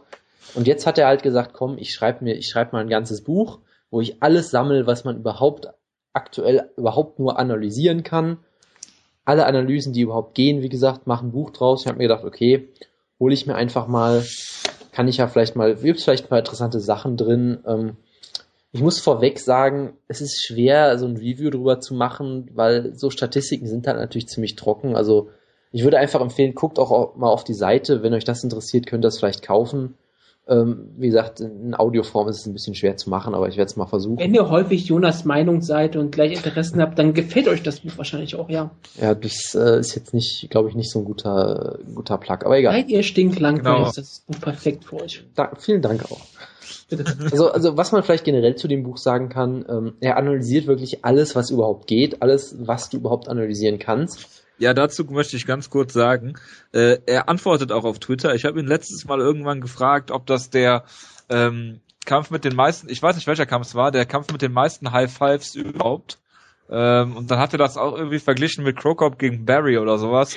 Also der ist da, der ist da relativ, äh, relativ spontan und äh, gibt auch, steht auch Rede und Antwort. Und er analysiert auch so Sachen wie äh, Alter, ne? Alter der Kämpfer, glaube ich, äh, ja. hat er auch als einen Faktor sogar dabei und so weiter. Also ähm, er ist, ist ja nicht auch so auf dem Trip, dass er ähm, er sagt, Größe der Kämpfer ist völlig irrelevant, aber man sollte halt auch die Reichweite der Kicks mit einbeziehen, zum Beispiel in die Reach. Da, wollte da ich bin ich schon auch immer voll der Meinung. Das ist nämlich ein richtig guter Punkt. Da wollte ich nämlich auch noch drauf zurückkommen. Ähm, also so als Überblick, er macht wie gesagt wirklich alles. Er fängt einfach wirklich an mit äh, wie viel, wie gehen die Kämpfe überhaupt aus, weil es ist halt nicht 50-50 ungefähr, sondern es gibt halt immer so, weiß nicht, ein Prozent No Contest oder was auch immer er fängt halt dann damit an, äh, wie enden die Kämpfe allgemein, ist es halt Knockout, Submission, Decision, wie hat sich das im Laufe der Zeit entwickelt, was natürlich auch sehr interessant ist, weil äh, gerade natürlich am Anfang der UFC gab es keine, keine Decisions für so zwei Jahre oder irgendwie sowas in der Art. Äh, und da war es dann auch wirklich so, dass ich glaube fast zwei Drittel aller Kämpfe per Submission geendet haben. Klar, damals kannte halt noch keiner Grappling. Was das ich jetzt, doch einfach jeder, bevor der Move überhaupt drin war. Genau, das tappst du einfach mal in der Mount. Genau. äh, und das hat ja. sich halt, wie gesagt, extrem verändert. Ich meine, äh, Submissions sind irgendwie stetig im, im Rückgang so ein bisschen. Es sind jetzt vielleicht noch so 20 Prozent oder sowas. Was am Fakt ist, dass Jiu-Jitsu nicht funktioniert. Das ist jetzt vielleicht nicht der Fakt, den er daraus ziehen würde, aber ja. Aber Dave Herman. Ja gut, Dave Herman hat man ja gesehen. Man kann, muss schnell seine Taktik ändern, bevor es zu spät ist. Ja, gut. Also, ähm, es ist halt interessant, einfach das so als Zeitleiste mal zu sehen, wie sich das verändert. Er macht es dann auch mit, mit Gewichtsklassen, wo du natürlich, klar, du siehst natürlich, Heavyweights haben mehr Knockouts, das überrascht jetzt natürlich keinen unbedingt direkt, ne? Äh, das ist eine Kondition. Genau, also das ist halt so eine Sache, ähm, viele Sachen sind vermutlich so, wo du sagst, ja, okay, äh, das hätte ich jetzt auch so gewusst, also wo er sagt, ja, ich habe jetzt 10.000 UFC-Kämpfe analysiert und ich komme jetzt zum Ergebnis, dass es im Heavyweight mehr Knockouts gibt, wo du halt denkst, so, ja gut, das hätte ich jetzt auch gewusst das ist halt so ein bisschen, weil es halt so Grundlagenarbeit ist natürlich, ne? Und vor allem, wenn du dir halt denkst, okay, Heavyweights haben mehr Knockouts, ist ja erstmal nur eine Vermutung und das ist quasi der Beweis dafür. Was natürlich heißt, dass es jetzt nicht immer bahnbrechende Ergebnisse sind. Ja gut, aber wenn du dann bedenkst, dass dahinter die zweite äh, Gewichtsklasse danach dann irgendwie Heavyweight und Women's Bantamweight ist, dann ist es schon interessant, ne? Wobei das ja nur in diesem Jahr war. Das könnte natürlich immer noch eine Anomalie, Anomalie Ja gut, sein. Flyweights gab es ja auch noch nicht viel länger als Klar, dieses Jahr. Das ist natürlich immer so eine Sache. Ne? Also ähm, es ist auf jeden Fall interessant. Äh, er hat zum Beispiel auch äh, eine Spinning Shit Hall of Fame, wo er sagt, dass äh, es nur insgesamt sieben UFC-Kämpfe gab, die direkt durch einen, irgendeinen Spinning-Move beendet wurden. Äh, darunter Dennis war auch nur einmal vertreten, weil äh, der zweite Kampf von ihm gegen Paul Kelly war es, glaube ich, der wird offiziell als TKO durch Schläge gewertet. Weil er halt irgendwie hat einen Spinning Backkick getroffen, dann. Wer ist denn noch dabei? Kriegen wir das jetzt hin? Oh nee, das kriege ich jetzt nicht hin. Also äh, John Vitor Belfort? Vitor Belfort ist dabei. Ähm, ich glaube auch die Liste war nicht mehr ganz aktuell. Ich weiß gar nicht, ob Barbosa? ich weiß gar nicht, ob Vitor schon dabei war, weil er hat halt im April 2013 oder so halt das Buch irgendwann geschrieben. Äh, Barbosa ist dabei. Das kam bestimmt bis diesen Jahr raus oder sowas in der Art, ne? Äh, es kam so im November oder sowas raus. Es dauerte mich immer ewig. Das ist halt das Problem, wenn du solche Bücher schreibst. Genau. Also John McGessie war dabei, auf jeden Fall. Dennis C war natürlich. Ähm, äh, äh, Shoni Carter müsste dabei sein. äh, also es ist ein Kritikpunkt am Buch, dass man das, dass man das schwer wiederfindet, die Sachen dass man was schwer wiederfindet. Nee, ich, ich, ich sag das jetzt so aus dem, ich könnte jetzt nachgucken, aber da habe ich jetzt eigentlich keine Lust drauf. So. Ey, was so ich mal, ich habe eine Frage, für, wie das Buch geschrieben ist, das, weil ja. das ist ja vielleicht auch interessant. Sind die Statistiken einfach nur so auf einmal so gelistet und das ist so wie ein Almanach, dass da einfach so wie in der Excel-Tabelle einfach so ein paar Sachen stehen? Oder erklärt er dir das auch und hat dazu auch dann so ein paar äh, schreibt da so Sachen nieder, erklär, nicht nur Erklärungen, vielleicht auch Anekdoten oder ähm, wie, die, wie das entstanden ist, wie die Spin-Kicks geführt worden oder was auch immer? Oder steht da einfach nur platt ähm, Dennis Iver Spin Kick in diesen, diesen Kampf? Es gibt sehr viel Text auch. Äh, der eine, der mir noch nicht eingefallen ist, ist David Loaso damals äh, mit einem sehr schönen eingesprungenen Spinning Backkick bei UFC 53. Ähm, er, er schreibt eigentlich sehr viel dazu. Also manchmal ist es sogar ein bisschen zu viel, hatte ich das Gefühl. Also es gibt wirklich auch eine Sequenz, wo er Bodenpositionen erklärt, wo er wirklich Fotos von Julie Ketzi und Greg Jackson hat, um dir zu zeigen, was eine Backmount ist, wo ich mal denke, okay, wenn du das Buch kaufst, weißt du es vermutlich schon irgendwie, aber es ist eigentlich, es ist, glaube ich, relativ einsteigerfreundlich. Er erklärt eigentlich ziemlich viel, er hat ziemlich viel Text. Ähm, er versucht das immer so ein bisschen aufzulockern, was meistens nicht so gut klappt, weil er halt äh, der Schreibstil dann so ein bisschen merkwürdig wird, wenn er irgendwie komische Metaphern benutzt und irgendwie sagt, ja, seit meinem ersten UFC-Event hat mich dieser Sport in einem Rear Naked Choke und ich komme nicht mehr raus, ich bin so gefesselt. Ich mir so denke, ja. Soll ich ja mal tappen? ja, irgendwie, dann wäre, eigentlich wäre er auch schon tot dadurch, deshalb ist die Metapher auf vieler Hinsicht irgendwie ein bisschen schief. Aber gut. Ähm, also es ist wirklich viel Text, dadurch, es zieht sich halt ein bisschen, es ist natürlich immer noch ein bisschen trocken, das lässt sich halt bei sowas nicht ganz vermeiden. Er hat aber auch sehr schöne Grafiken immer dabei, also man kann es eigentlich ganz gut lesen. Äh, und wie gesagt, er geht wirklich alles durch. Also er, er guckt sich auch die ganzen Daten von Fightmetric an. Es wird jetzt natürlich wieder gerne kritisiert von euch bestimmt, aber ja, ähm, darauf ich habe kein Problem mit Fight Metric. Nicht, darauf nicht wollte ich auch mal zu sprechen kommen, Jonas. Du hast gesagt, er, er liebt Fight Metric, weil er Zahlen liebt, aber er geht damit doch durchaus kritisch um, oder? Also er erklärt auf jeden Fall sehr ausführlich, was Fight Metric genau macht, in so einer Ausführlichkeit, wie ich das noch nie so vorgesehen habe. Also kannst du jetzt erklären, was ein Significant Strike ist? Das konnte ich ja vorher schon. Das ist ja ganz einfach. Das habt ihr nur nie äh, verstehen wollen. Also Significant ja, man kann, nicht man erklärbar kann, ist. Man kann es nicht messen. Ganz ja, einfach. Da, ja, das ist natürlich, du kannst es natürlich nicht klar messen und es gibt sicherlich auch viele Probleme mit Fight Metric, weil äh, du kannst nicht alles locker quantifizieren, das ist klar. Aber jetzt erklär mal, was Significant Strike ist.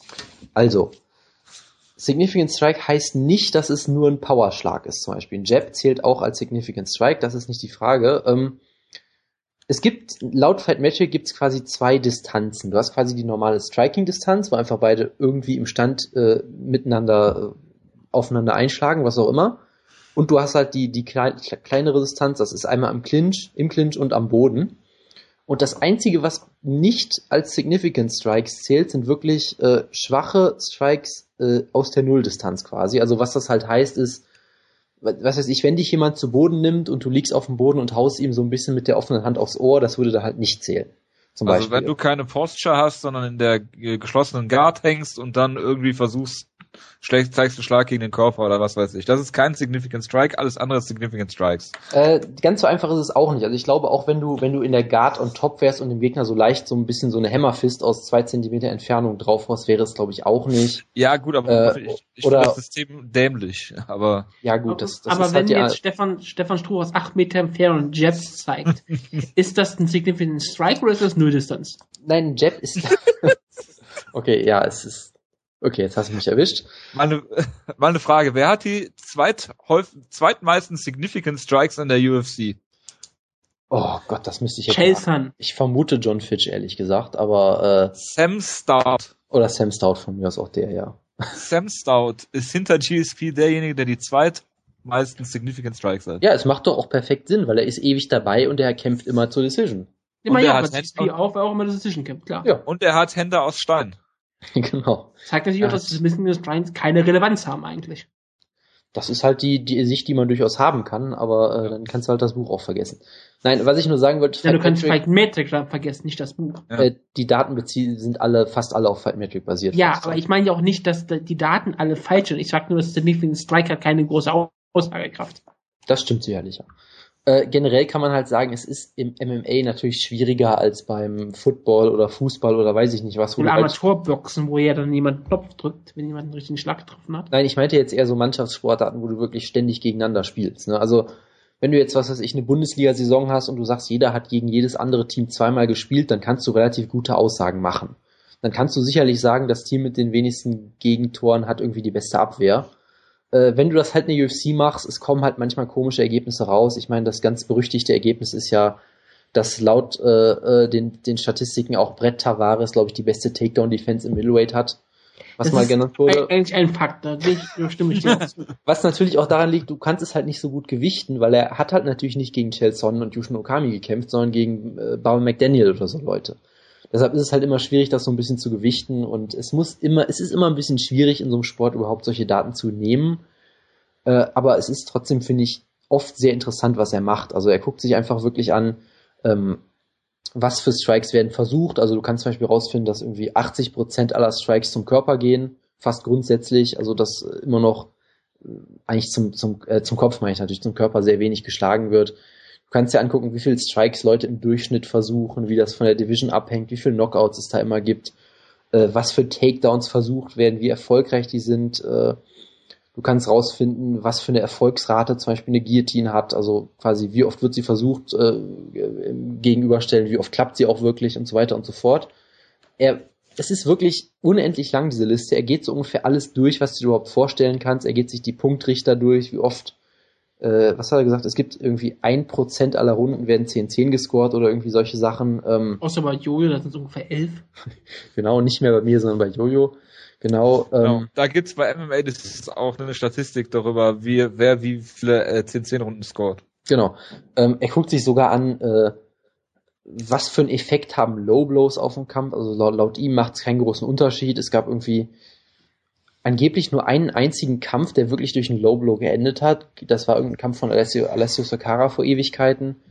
Ähm, und halt das, was du so ein bisschen angespielt hast, er hat er versucht halt so rauszufinden, was für Vorteile gibt es.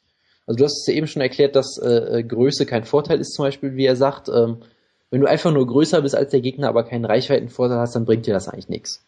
Klar, wenn du einen Reichweitenvorteil hast, dann, dann hast, ist das natürlich ein Vorteil. Oder wenn du jünger bist oder wenn du im Stand aktiver bist und mehr Strikes versuchst, das kannst du alles untersuchen. Da kommt er immer zum Schluss, ja, wenn Leute, die überdurchschnittlich aktiv sind im Stand, gewinnen auch mehr Decisions als, als im Durchschnitt zum Beispiel. Gut, jetzt keine ja. Überraschung. Nee, wie gesagt, das meiste davon ist halt keine Überraschung in dem eigentlichen Sinne, aber es ist trotzdem durchaus interessant, vieles davon.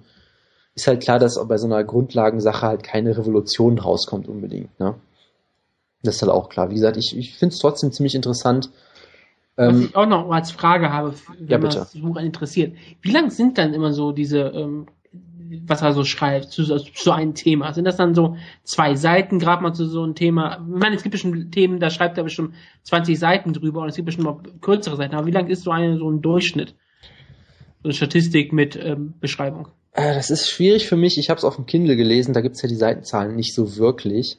Doch, gibt es schon. Ja, aber sie sind halt anders. Weißt du, was ich meine? So eine ah, du weißt ja ungefähr, wie lang äh, gefühlt es ist. Also äh, es, äh, er hat halt Oberkapitel, wenn du zum Beispiel sagst Oberkapitel Striking generell, das ist schon alles sehr, sehr ausführlich. Er hat dann halt immer Unterpunkte, was weiß ich, Striking im Clinch, Striking am Boden, im Stand, was auch immer und so fort. Er beleuchtet eigentlich alles sehr, sehr ausführlich, muss man generell sagen. Also äh, es hat angeblich 336 Seiten, das ist dann vermutlich so normale Buchseiten halt. Es fühlt sich durchaus länger an. Also es ist, äh, beleuchtet eigentlich alles sehr ausführlich. Ist es schwer zu lesen? Ähm, es kommt drauf an, also es ist, es ermüdet ja, halt so ein bisschen. Es ist anstrengend zu lesen, aber das ist eher die bessere Frage. Ja, also es ist, glaube ich, inhaltlich nicht schwer zu verstehen unbedingt, weil er erklärt eigentlich. Mit dem ja auch drin. Wie gesagt, er, ja, er erklärt auch relativ viel so Statistik und sagt dann, ja, wir müssen jetzt, wir gucken uns jetzt den Effekt an, dann müssen wir das noch rausrechnen und das noch. Also es ist eigentlich alles ganz gut erklärt es ist halt, wie gesagt, es sind über 100 Grafiken in dem Buch drin und äh, sehr viele Prozentzahlen. Das, das kannst du halt nicht am Stück runterlesen, glaube ich. Das habe ich, ich habe da wirklich drei Wochen so ein bisschen immer, immer wieder dran gelesen. Äh, aber wie gesagt, schwer ist es nicht zu lesen, aber es dauert halt eine Weile, so würde ich es halt vielleicht sagen. Und auch so eine ganz ja, aber ich find, also, nee, mach du zuerst. Oder? Sorry, nee, mach. Nee, nur mal ehrlich, mach du zuerst. Nee, weil, äh, also ich, ich bin ja auch ein bisschen immer bei, bei Fatnomics auf der Seite und so weiter. Und wenn ich dann höre 300 Seiten, klar wird davon wahrscheinlich viel durch Grafiken abgedeckt und so weiter. Aber wenn du halt versuchst, ähm, solche Sachen in Fließtext zu bringen, was ja größtenteils dann der Fall ist, wegen Erklärungen und so weiter, dann finde ich das wirklich schwierig. Und so wie du das beschreibst, finde ich halt relativ tricky, wenn das in der Erzählform und wie er zum MMA gekommen ist und hier und da und also weiß ich, würdest du es weiterempfehlen?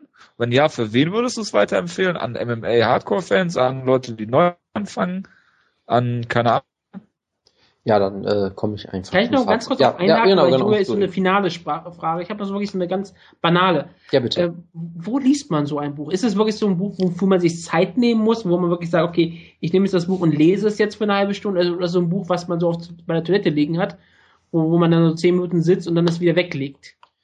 Also, das kommt natürlich darauf an. Du kannst es, glaube ich, auch durchaus so gut nebenbei lesen, äh, weil er hat halt, er hat halt natürlich große Kapitel, aber es ist sehr, sehr kurz unterteilt eigentlich. Also, du kannst ja halt immer so eine ja, Statistik... es hat bestimmt große Überkapitel und dann sehr, sehr viele Unterkapitel. Ja, genau, also da, da kannst du dich eigentlich ganz gut entlanghangeln. Dann guckst du dir halt vielleicht kurz die Sache an und den Effekt und das. Das sind dann halt immer vielleicht ein paar Seiten, das kannst du, glaube ich, eigentlich ganz gut aufteilen sogar.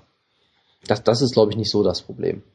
Also man kann es so lesen, aber man kann zum Beispiel auch sagen, ich lese es jetzt für eine, 90 Minuten, aber durchgehen wie gesagt, mir die Zeit rausnehmen. Also, liegt, also man kann es lesen, wie man möchte. Wie gesagt, ich weiß, ich weiß nicht, ob man es anderthalb Stunden am Stück lesen kann, weil es dann vielleicht doch ermüdend ja, ist, aber es, es ginge sicherlich auch, ja.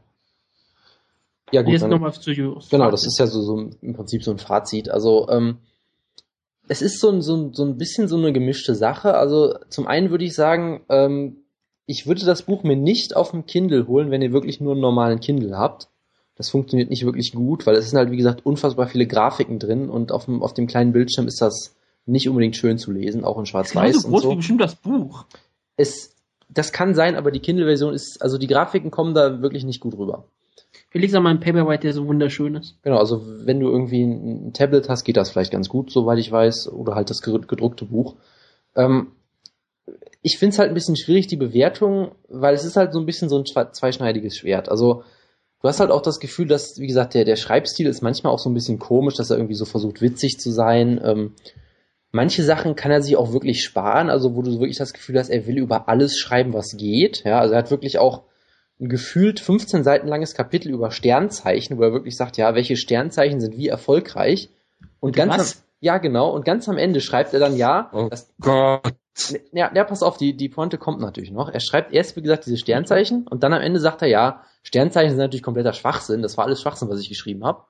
Äh, also ist sehr, na, sehr sympathisch, ja. ja, also wie gesagt, er macht's halt, weil er es kann und weil er die Daten hat und sagt ja im Nachhinein, ja, du solltest nicht auf so ein Pseudo-Zeug reinfallen. Bin ich interessiert, welches Sternzeichen ist denn das erfolgreichste? Ähm, ich bin, ich habe es nicht gelesen, das Kapitel, aber. jetzt, dann guck jetzt mal bitte nach. Oh mein Gott, ey. Ich vermute, dass es keine wirklichen Effekte gibt, weil es halt keine Effekte gibt. Ja, aber das interessiert uns, das interessiert uns unsere Zuhörer alle, weil das sind so, das sind so lustige Fakten, die, die so komplett unwichtig sind. Die mag ich total gerne. Das ist natürlich im Kind schwer nachzuschauen auf den alten Ding. Ich, ich finde es gerade wirklich nicht. Es gibt hier eine Grafik, wo es wirklich alles ungefähr ziemlich genau bei 50 Prozent ist immer. Also es macht halt wirklich keinen Unterschied. Ähm, er hat auch, wie gesagt, er hat dieses. Doch geguckt, wie UFC-Kämpfe bei verschiedenen Mondphasen er Finishes hat. Nee, das nicht, aber er hat auch geguckt, aus welchen, aus welchen Staaten die meisten amerikanischen Kämpfer kommen und weiß ich nicht was. Also er hat wirklich einfach alles gemacht, was so ungefähr geht. Er hat leider auch äh, ein Kapitel gemacht, wo er darüber schreibt, warum die UFC so toll ist, wo er unter anderem auch äh, ein, eine ganze Seite über den UFC DJ schreibt, was so das Schlimmste ist, was ich je gelesen habe in meinem Leben, so ungefähr. Was bitte? Ja, ich habe da auch einen Screenshot von gepostet. Er schreibt dann, ja, der UFC-DJ, der heißt so und so, der macht sonst irgendwie so Partys und ist voll gut und so. Und ich sag, so was lese ich da eigentlich. Hat der dann Fuffi zugesteckt bekommen von ihm oder was? Ich weiß es nicht. Also das was war wirklich, da das war wirklich sehr komisch.